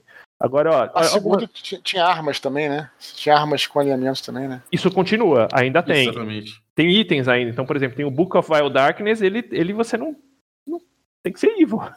não tem jeito. Tem alguns itens, o Icon, ó, em, em, em Strad, o Icon of Ravenloft, não é, não é todo alinhamento que segura o Icon of Ravenloft. E por Sim. aí vai. Uh, agora, por exemplo, aventuras. Eu, Rod of Seven Parts. Você, pô, essa aqui eu acho que é uma clássica que o alinhamento faz toda a diferença, vocês não acham? É, eu acho muito legal ela, porque ela foge do espectro bem e mal, né? Porque a gente tá, é muito, eu acho que as aventuras são muito mais movidas por, né, bom heróis contra vilões. E no Road of Seven Parts, ela, principalmente aquele box de segunda edição, é outro eixo, né? Tem o eixo do, do, da ordem do, do caos. Então, você até pega num dos trechos da aventura, tem que fazer um acordo com Batezu, né, um, um Devil, um Devil, um Diabo, para conseguir a ajuda dele, para ele te dar o, o, a, a, peça do, né, do, do, cajado que ele tem. Porque ele fala, meu, olha, isso é uma luta contra a ordem e caos. Então, tá aqui. Você faz um acordo lá com ele, eu não me lembro exatamente o que acontece. E é, e é bem legal, porque você transita nesse eixo de ordem e caos que não é tão usual nas aventuras. Uhum. O Age of War, você acha que vai nessa mesma linha, que é aquela aventura que saiu pela Paz ainda no, na terceira edição? Cara, eu conheço pouco o plot dele, do Age of Worms. Eu sei que envolve lá o que usa, etc., mas eu não, eu não sei te dizer. Você chegou a. Cheguei, ele, ele, bem o começo dele é bem envolvido, tipo, meio como uma continuação do Rod of Seven Parts. Então ele, ele ah, pega um pouquinho legal. assim. E eu acho que a Descent vai pegar bastante aí da, da Blood War, né? Bastante mesmo essa questão de alinhamento. Até, Isso. Por, até porque tem uma regra opcional na, na quinta edição que chama Psychic Dissonance que é, por exemplo, de acordo com o plano que você tá, você sofre umas alterações se você não for daquele alinhamento, né? Inclusive, você pode se converter ao alinhamento do plano. Eu acho que eles vão jogar bastante com essa, com essa situação aí. Uhum. E ainda na quinta edição, cara, tem, tem uns negócios de alinhamento interessante. Você continua com a Nistul Magic Aura, que é, é a magia para você assim, simular um outro alinhamento, é seu RG falso, né? E você tem umas paradinhas aí, ó, a gente falou da a Black Razor, a gente falou de arma, ela para você é, é, entrar em sintonia com ela, você tem que ser uma criatura não laufo, então tipo alinhamento pega. É, o Deck of Many Things, ele tem ainda tipo um cartão que ele, ele faz um tipo uma inversão de alinhamento. É, você tem o, o, o, Talisman of Pure Good, que é tipo seria um, um talismã da, da, da, da bondade pura. Ele também você requer que você para ter sintonia com ele tem que ser criaturas boas uh, ou neutros ou, ou, ou, sem, sem alinhamento por aí vai. É, o, o Demilite cara ele tem uma situação interessante aqui ó a primeira vez que uma criatura não maligna entra no, no, na toca dele ali no local dele toma 3 d 10 de necrotic damage do ID e, alinhamento do eu. E por aí vão as, as coisinhas aí, né? Então você tem ainda na quinta edição esses ganchinhos que a gente falou. O que eu acho que na quinta edição traz, acho que o Dudu pode até comentar um pouquinho disso também, o Brave e o Balbi, é assim. É, engraçado como eles. O alinhamento ficou meio de escanteio, mas, por exemplo, no Paladino, tem alguns Wolves que você basicamente são alinhamentos antigos. E os backgrounds também tem que um pouco casar com seu alinhamento ali, né? Porque você tem, de repente, um background que quer dizer, e, os, e, o, e as falhas, né, ou, ou, os pontos de melhor e vantagens dele que você define ali, é, de repente não casa com seu alinhamento, fica um personagem meio torto, né? É, eu acho que dá para você. Você tem aí dois, dois, dois desafios, né? Duas vertentes. Você pode pegar o alinhamento como uma guia mestra com base no teu background e tudo. Então eu monto um cara que era criminal e aí ele é meio neutro, às vezes maligno, e sei lá, é rogue, né? Uma classe mais. É um bardo meio mais sombrio e tudo mais. Mas é legal você pegar o, o, o, e brincar com essa história de alinhamento com os backgrounds também. Então, um dos personagens lá da minha campanha de Raven, é, o personagem do Dom, o Guga, ele era um criminal, um menino de rua, né, um pivete, que ele foi é, é, capturado lá por um sacerdote, o cara que, meu, ensinou o moleque, tudo, ele virou o paladino do, do, do, grupo. Então ele tem esse histórico ruim, né? Ruim, assim, de sobrevivência, mas ele, por conta do, do, do da bondade que fizeram para ele, ele passou a ser um cara ordeiro e tudo mais, obedecer a ordem e bom. Então é uma história legal que ele criou dentro desse, desse espectro, né? De histórico, background versus o, o alinhamento dele. É, e tem uma mecânica que você usa para incentivar tanto essa parte do alinhamento jogada aí nos backgrounds tal, como no próprio alinhamento, que é o ponto de inspiração, né? Isso, exatamente. exatamente. Então, top. Dudu, me fala uma coisa, cara. Você, para escrever os seus personagens, eu tô, eu tô aqui com o meu Filhos do Éden Universo Expandido na mão aqui, e, e é bacana para aquele dragãozão foda caótico e mal lá, você até coloca os alinhamentos para escrever os personagens do livro. Você pensou, cara, do, do, dos seus livros? Você pensou assim, começou eles pelo alinhamento ou isso veio depois? Como que, assim, da parte escrita e que você acha que pensa bastante como RPG também. Como, como foi essa parte de criação dos personagens? Ah, não foi a partir do alinhamento, mas é porque como a gente. Eu, eu sou cria, como eu tô te falando, né? Do DD, né? Do ADD. Então, cara, é, é, os personagens meus também têm um pouco disso, né? Eu acho até interessante você ter comentado isso, cara, porque é, leva a gente a pensar, é, assim, por exemplo, o personagem lá que eu. Do primeiro. Do, na verdade, a Batalha do Apocalipse, que é o Ablon, né? Que é um personagem que é, seria um Lawful Good e tal, né? Mas eu acho que a gente, até voltando no que eu estava falando antes, até para puxar esse assunto, a gente tem muito, o Lawful Good, muitas vezes a gente tem a noção do Lawful Good como sendo um bobão, né, cara? E, e, e eu sempre me, me, espelhei, me, me, inspirei, vamos dizer assim, para fazer os personagens principais em Lawful Good, por exemplo, como o Aragorn, né? Não é um cara bobão.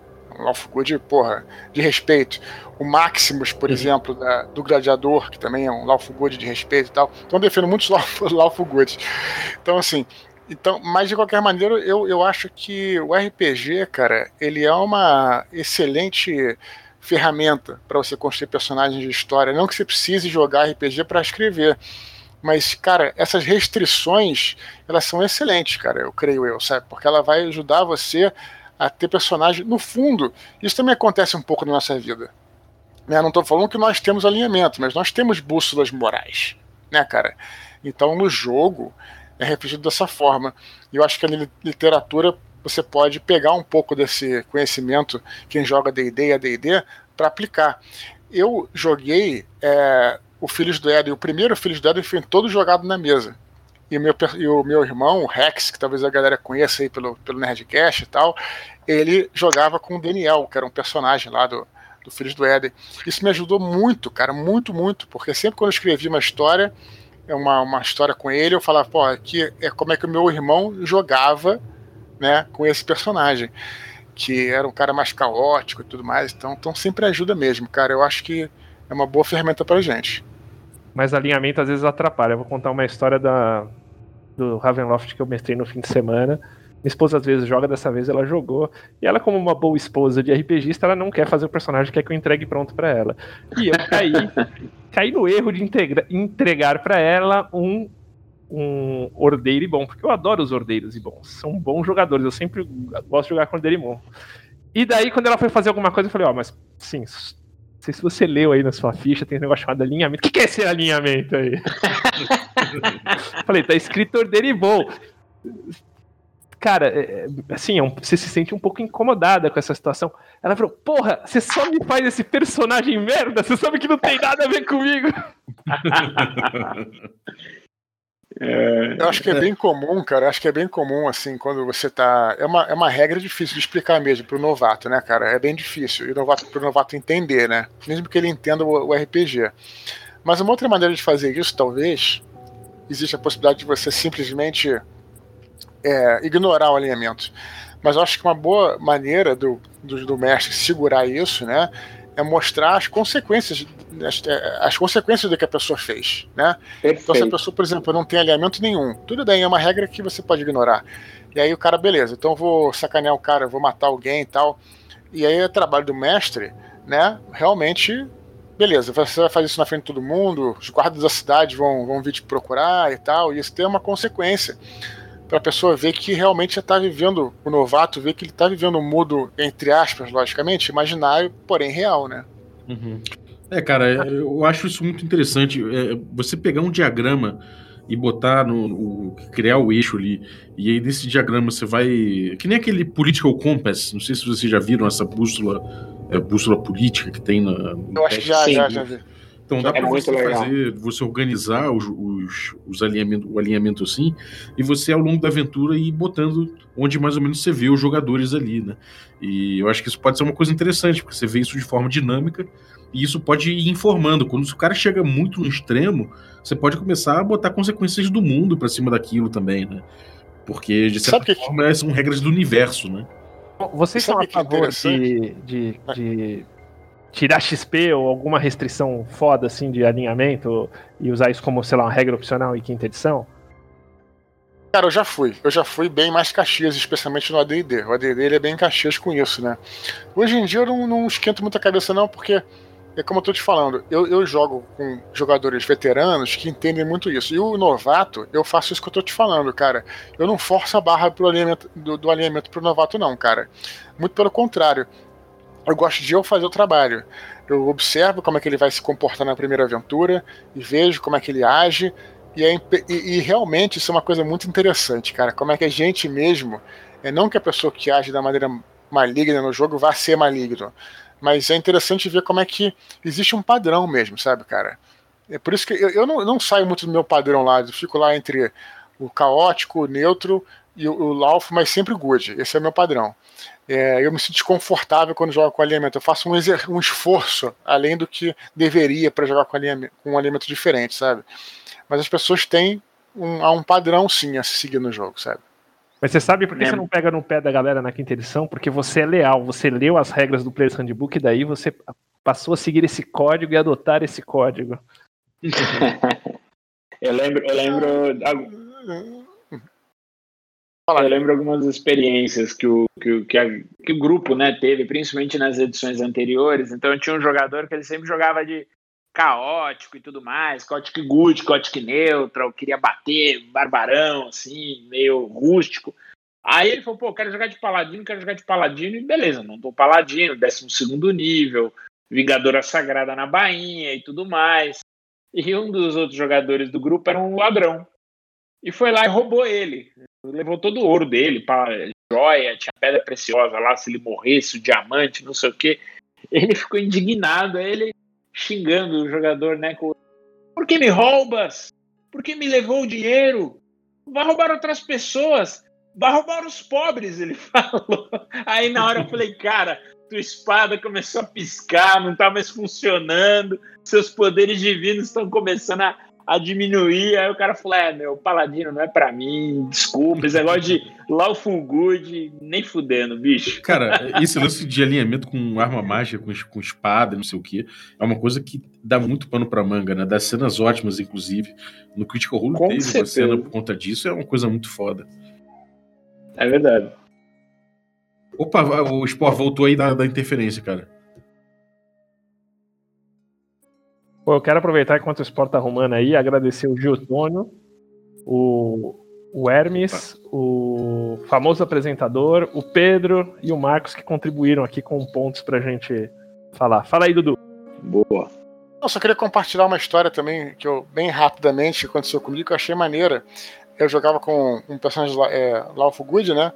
E era um. Ele, ele, não era, não era paladino, não, mas ele era um fighter que, que era um fighter ordeiro de um reino que era um reino tipo de cavaleiros. Ele tinha um amigo que era um, que era um ladrão, um ladrão é, Chaotic Good. O cara era ladrão Chaotic Good. E aí fizeram. É, eles se conheceram, estavam fugindo do reino, aí, aí escaparam para algum lugar e tal. Ele, e esse ladrão tinha feito várias coisas, roubado a joia do rei e tudo mais e tal. Aí foi maneiro que teve um ponto da campanha que eles estavam é, no final da campanha já, eles se separaram e aí se separaram justamente na, na fronteira do reino. E o cara falou assim: Ó, sou seu amigo, mas se você passar dessa linha, eu vou ter que te prender. Então, assim. Oh, que legal! Então, foi, então acho que isso é bem uma, uma coisa, uma coisa que foi, gerou uma coisa. Por que eu tô falando isso? Porque os nossos alinhamentos acabaram gerando storytelling, cara. Acabaram gerando uma coisa legal pra Exatamente. história, pra função da aventura. Então. Isso é uma coisa boa do mestre explorar, uma né? cena muito dele... maneira, cara. Achei uma cena tipo de filme, assim, sabe? uma cena que poderia ser. Achei um barato isso pra, pro drama dos teus personagens, você tá entendendo? Sim. É, você, o, às vezes os jogadores não estão pensando muito em alinhamento, e aí quando você coloca uma questão dessa, eles passam a pensar um pouco. Eu acho. É, eles acabam pensando melhor de acordo. Pô, o que o personagem faria, né? E aí, aí ele fala, pô, mas eu sou. Sei lá, eu sou, eu sou lawful good, então faria isso. Acho que isso é um guia legal, um guia interessante. E quando se você está sentindo que o seu jogo não está passando muito por isso, você pode pensar, pode botar, provocar isso, como você falou. Agora, pô, uma coisa que eu queria falar sobre aventura, sobre módulo, cara, que vocês falaram alguns, no, no Lost City, que eu tava jogando aqui no. no, no pro, pro, que eu gravei pro Regra da Casa, que em breve vai pro YouTube. É, alinhamento é muito importante. As facções de dentro da, de dentro da dungeon, né, que é uma, é uma cidade perdida, debaixo de uma pirâmide e tal, as facções que tem ali, elas seguem deuses e cada deus tem um alinhamento diferente e isso pauta muito o jogo. É impressionante. Ah. Quem quiser um exemplo ótimo disso aí, pode aí né, pegar essa, esse, essa aventura aí clássica, que é o Lost City, e vocês vão ver como é que alinhamentos podem influenciar seu jogo e pautar uma experiência inteira. Quero crer que ela tem também, você compra o original ali na Demis Guild, mas você, ela tem uma adaptação também na Demis Guild que você, que você compra a parte que dá pra você jogar ela pra quinta edição. O, o Planescape, as facções ali, elas têm a ver com alinhamento? Eu não, não me recordo, eu lembro que alguma coisa tinha, mas acho que não necessariamente, né? Não, na verdade, as facções do Planescape, elas tinham muito mais as filosofias da, da, da, da crença, né, nos planos.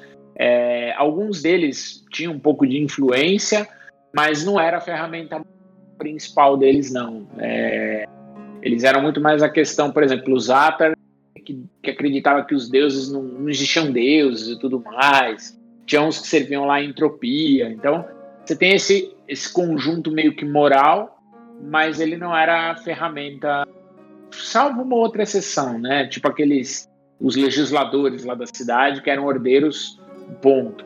É, mas o, o, eu acho que a dos alinhamentos nos planos ela está muito mais intrinsecamente ligada às próprias criaturas. E aí é legal o jogador usar, e é isso que é a riqueza do alinhamento, o jogador usar essa, essa ferramenta às vezes para sacanear, para ludibriar uma criatura que é, é muito mais presa no alinhamento. Eu acho que o alinhamento ele é uma ferramenta, mas ele tem que ser utilizado junto com o livre-arbítrio do personagem. Então quer dizer, pô, mas eu sou dele, bom, eu não posso fazer algo ruim, eu não posso ir contra a lei. Não, você pode. Mas isso vai ter exatamente essa ideia que o Eduardo, que a gente está falando. Existe uma consequência disso. Essa consequência ela é tanto externa da sociedade, do, né, do reino, de como as pessoas te enxergam, mas é, é legal você trabalhar também o personagem e pensar. O mestre falou: olha, você está com remorso. É, qual, como é que você está vendo isso que você fez? E, e, conforme o cara, se ele for deixando de ter essa bússola moral, o, o próprio eixo dele, como o Balbi colocou, ele vai mudando. Ele, ou seja, ele vai deixando de sordeiro, vai indo para neutralidade, vai seguindo para o lado caótico, ele vai deixando de ser good, vai se tornando evil, ou vice-versa. Um cara que era maligno e vai fazendo uma, um, um caminho de redenção. É uma ferramenta de interpretação fantástica, cara. O cara que começa como é, é Evil, né? Tem uma mesa de um amigo nosso que ele jogava, era aquele cenário Midnight, né? Então, Terra-média que o, os vilões ganharam. E ele era um orc lá, um Uruk-hai, e ele começou a se redimir, virar good, etc. Ele enfrentava uma série de desafios, né? É para chegar no caminho do, do bem lá, né? No outro eixo. Isso é, cara, de uma riqueza tremenda. O Balbi, o Brave Sword não aprende, eles sempre citam um, um, um cenário apócrifo aqui, cara. Impressionante. Bom, é, é, ó, se você tem um coração peludo que nem o nosso mestre de Eberon Dom, que, que quer fazer o rastreio dos, dos, dos, alinhamentos, saibam, e eu vou deixar dois links aqui de duas ferramentas que são os rastreadores de alinhamento.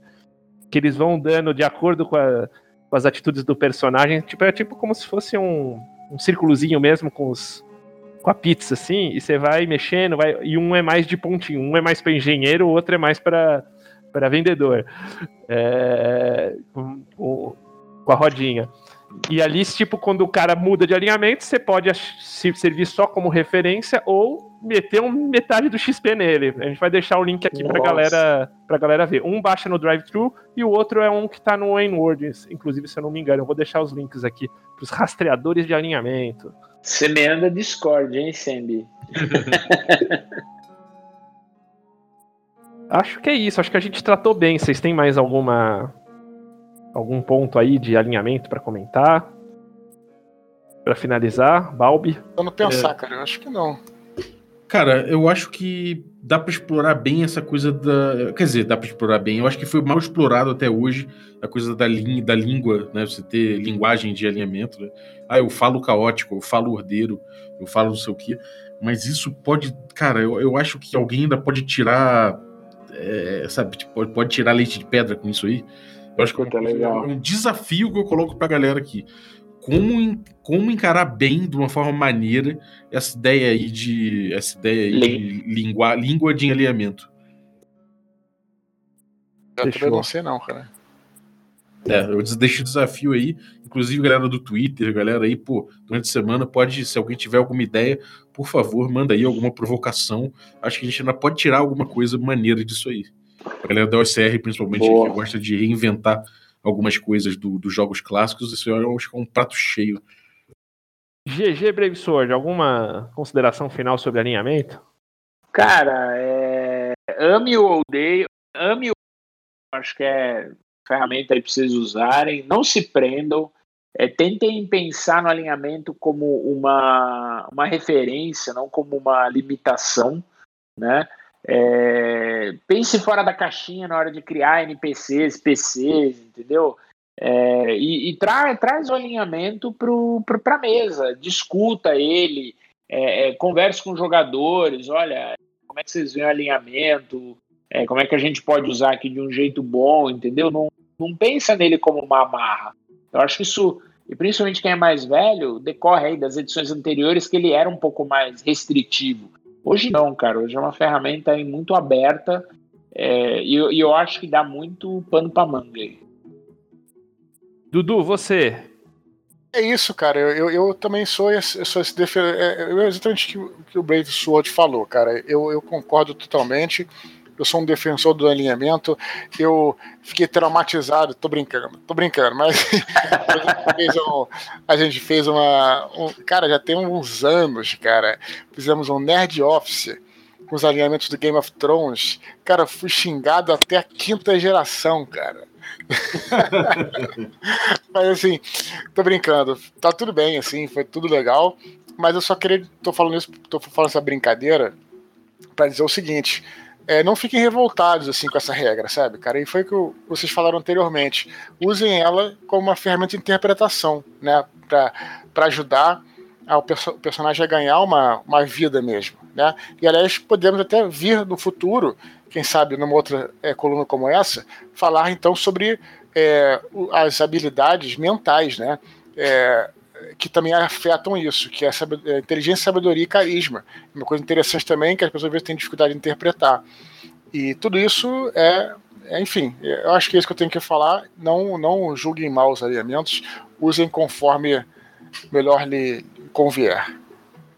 Mas tá aí uma boa dica pro futuro, interpretando atributos aí. Vai, vai estar em uma das pesquisas, com certeza. Aí, que a Acho uma vai... boa, cara. A gente pode até, já que a gente pode fazer um sobre atributos, e fala até sobre atributos físicos, né? Também pode ser bem, bem bacana, assim, cara. Topo estar com vocês novamente. Convidado já. Pô, aí, aí, é, aí é até desvantagem, mas, cara, eu acho um assunto super 10 também. Eu sempre curti esse lance de interpretar atributo. E eu não sei se vocês têm um tem um, um, Não sei se foi um vídeo que eu vi um programa que é, foi no, no podcast D&D oficial. É, né? Que a Kate, tipo, os caras vão jogando assim, tipo, é, a, a, ideia é a seguinte, que eu, que eu, achei bem legal, a gente pode até fazer igual. Elas, eles jogam os dados e meio aleatórios, dá um valor de atributo. Daí ela fala, tipo, ela descreve pelo valor do atributo como é o personagem, assim, sabe? Tipo, no, aquele, aquela forma de você jogar os três dados e e o valor que dá, ela já dá a descrição do personagem. Achei bem legal. Isso a gente pode fazer algo igual. Legal. Maneiro, maneiro. Cara, eu, eu, só para última coisa também, cara, sobre, sobre alinhamento, é que tem muita crítica hoje em dia de que o D&D não abraça necessariamente o alinhamento de forma mecânica. Como se, assim, isso é, uma, é uma, um fetiche atual do, do RPG atual no Brasil, principalmente, que tem essa, que pega um pouco as ondas um pouquinho depois, e a gente tem esse fetiche pela mecânica. Parece que nada, se não tem mecânica, não existe, sabe?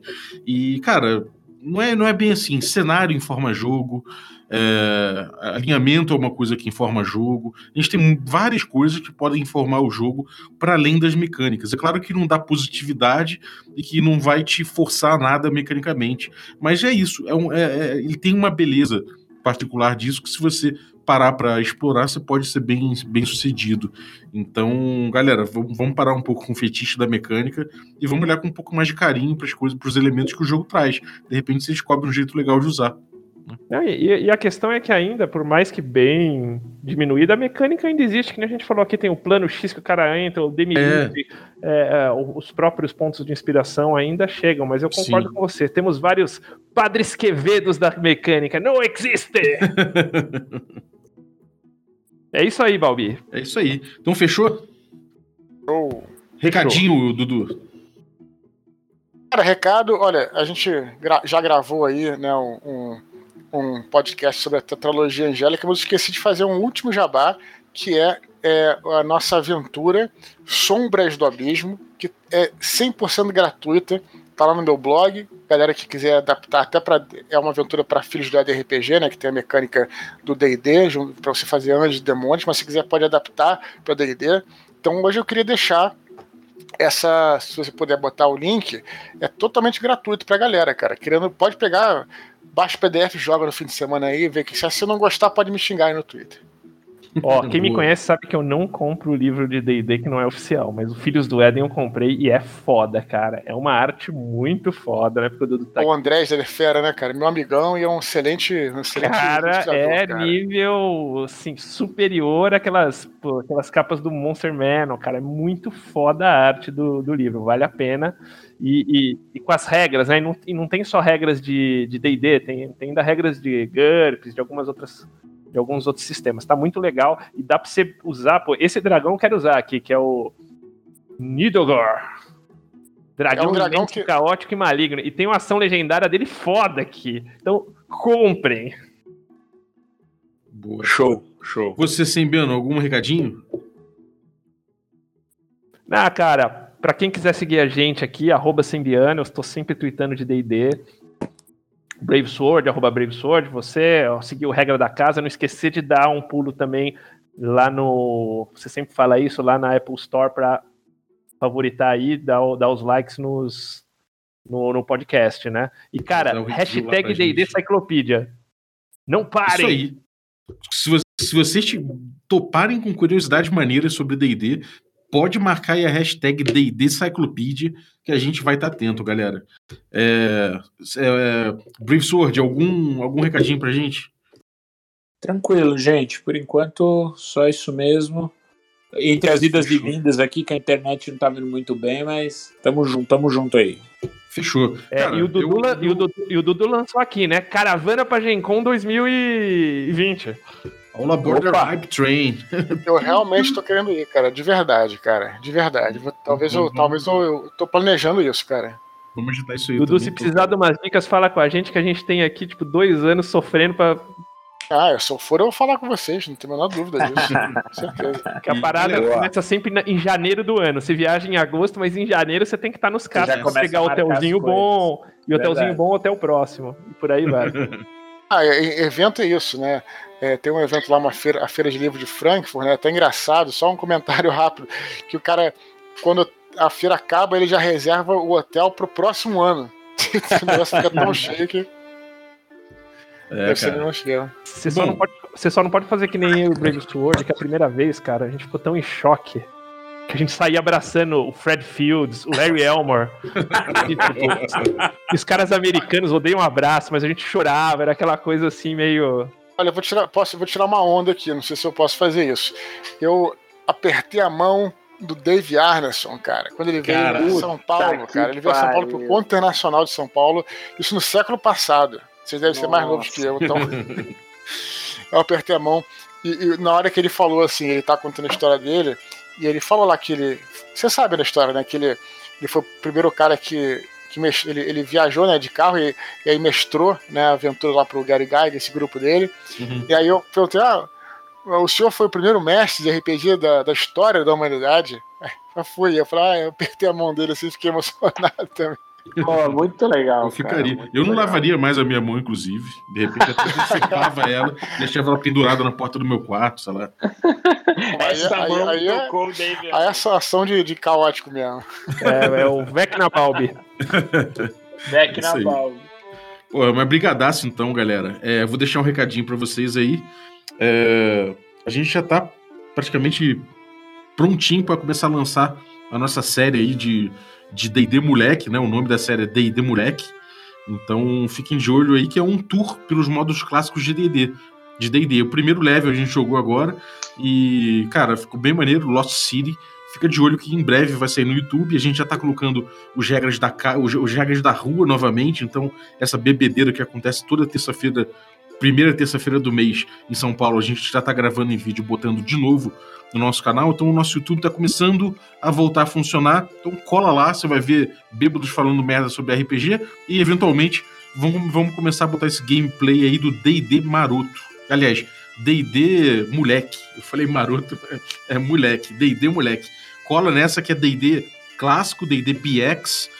Não, é, porra, jogado mais ou menos como na época, assim, e com os módulos clássicos. Então, cara, além de uma certa arqueologia do D&D aí, acho que é muita diversão com, com, essa, com essa versão tão, tão, sei lá, tão pueril, assim, do D&D, cara. Tão ingênuo. A la, a la Stranger Things, né, Balbi? Exatamente. É isso aí. Boa. E para fechar com chave de ouro essa nossa coluna de hoje, eu vou ler aqui o review que o pessoal tem botado pra gente no iTunes e no Apple Podcasts. Eu vou começar aqui pelo, pela avaliação do José Toad. Obrigado, José, que é o 5 estrelas, trabalho sensacional. O trabalho do pessoal do Regra da Casa é simplesmente sensacional em todas as mídias. Pô, obrigado, cara. Que bom que você gosta aí, não só do, do Café com Dungeon, mas também gosta do nosso canal de YouTube, nossas lives, que a gente parou de fazer, mas que em breve vão voltar no formato de jogo gravado. Também nossas sketches de comédia, o Diabo, o Pastor, todo mundo. Então, cara, brigadaço aí é, pelo teu review. Também queria agradecer o Cleverson, olha o Cleverson aí também que acompanha a gente desde o início, desde lá das lives presenciais, ele acompanhava a gente sempre. Então tá aí, cinco estrelas também. Divertido, informativo e carismático. Me sinto em casa, rodeado de amigos, num bate-papo gostoso com café todos os dias. Um podcast de nicho extremamente divertido, informativo e carismático. Parabéns a todos do Regra da Casa. Pô, velho, é o Cleverson. E tem também o Kleberson, que é outro cara. É, uma Cleverson, outra Kleberson. E esse Kleberson é o Kleberson Foromir cinco estrelas também todo dia. Acompanho todo dia o Café com Dungeon. Muito bom o programa e divertido. O episódio de hoje foi massa, ri demais. Parabéns, galera. Pô, valeuzaço, Kleberson. Se você quiser também deixar seu depoimento e deixar seu review aí de umas cinco estrelas, você pode entrar aí no iTunes, fazer o seu login lá, se você, se você não ouve a gente por lá. É, pode só fazer o login só para fazer o review e pronto. Ou no Apple Podcasts também, que é um agregador, é um jeito de agregar os nossos episódios. Então, muito obrigado. Eu queria agradecer também pela vinhetinha de hoje, muito divertida, da galera do RPG Next. Esse nível aí de dublagem é, eles alcançam e eles têm inclusive jogos que você pode ouvir no podcast deles. É, tem, tem jogos de DD sonorizados e tudo mais, bastante coisa já. E além dos jogos sonorizados, eles têm também episódios em que eles falam de GURPS, eles falam as regras e vão lendo com você as regras de GURPS para você aprender, e também com as regras de DD quinta edição. Eles vão lendo com você, tirando, é, esclarecendo as regras. Então, pô, trabalho muito legal do RPG Next. Se você não conhece, que eu duvido, você devia estar seguindo. então vá lá conhecer. Valeu, um abraço. Valeu, abraço. one who took me under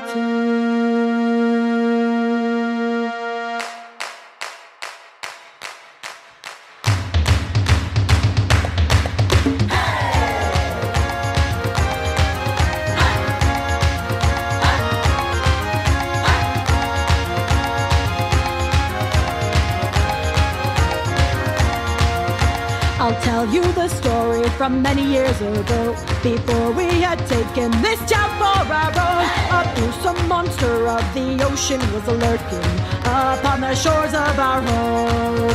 Our crewmen would leave and they'd seldom return, and those who did told of that who'd incurred the wrath of the gods who lived beneath the sea, the one they only called the king.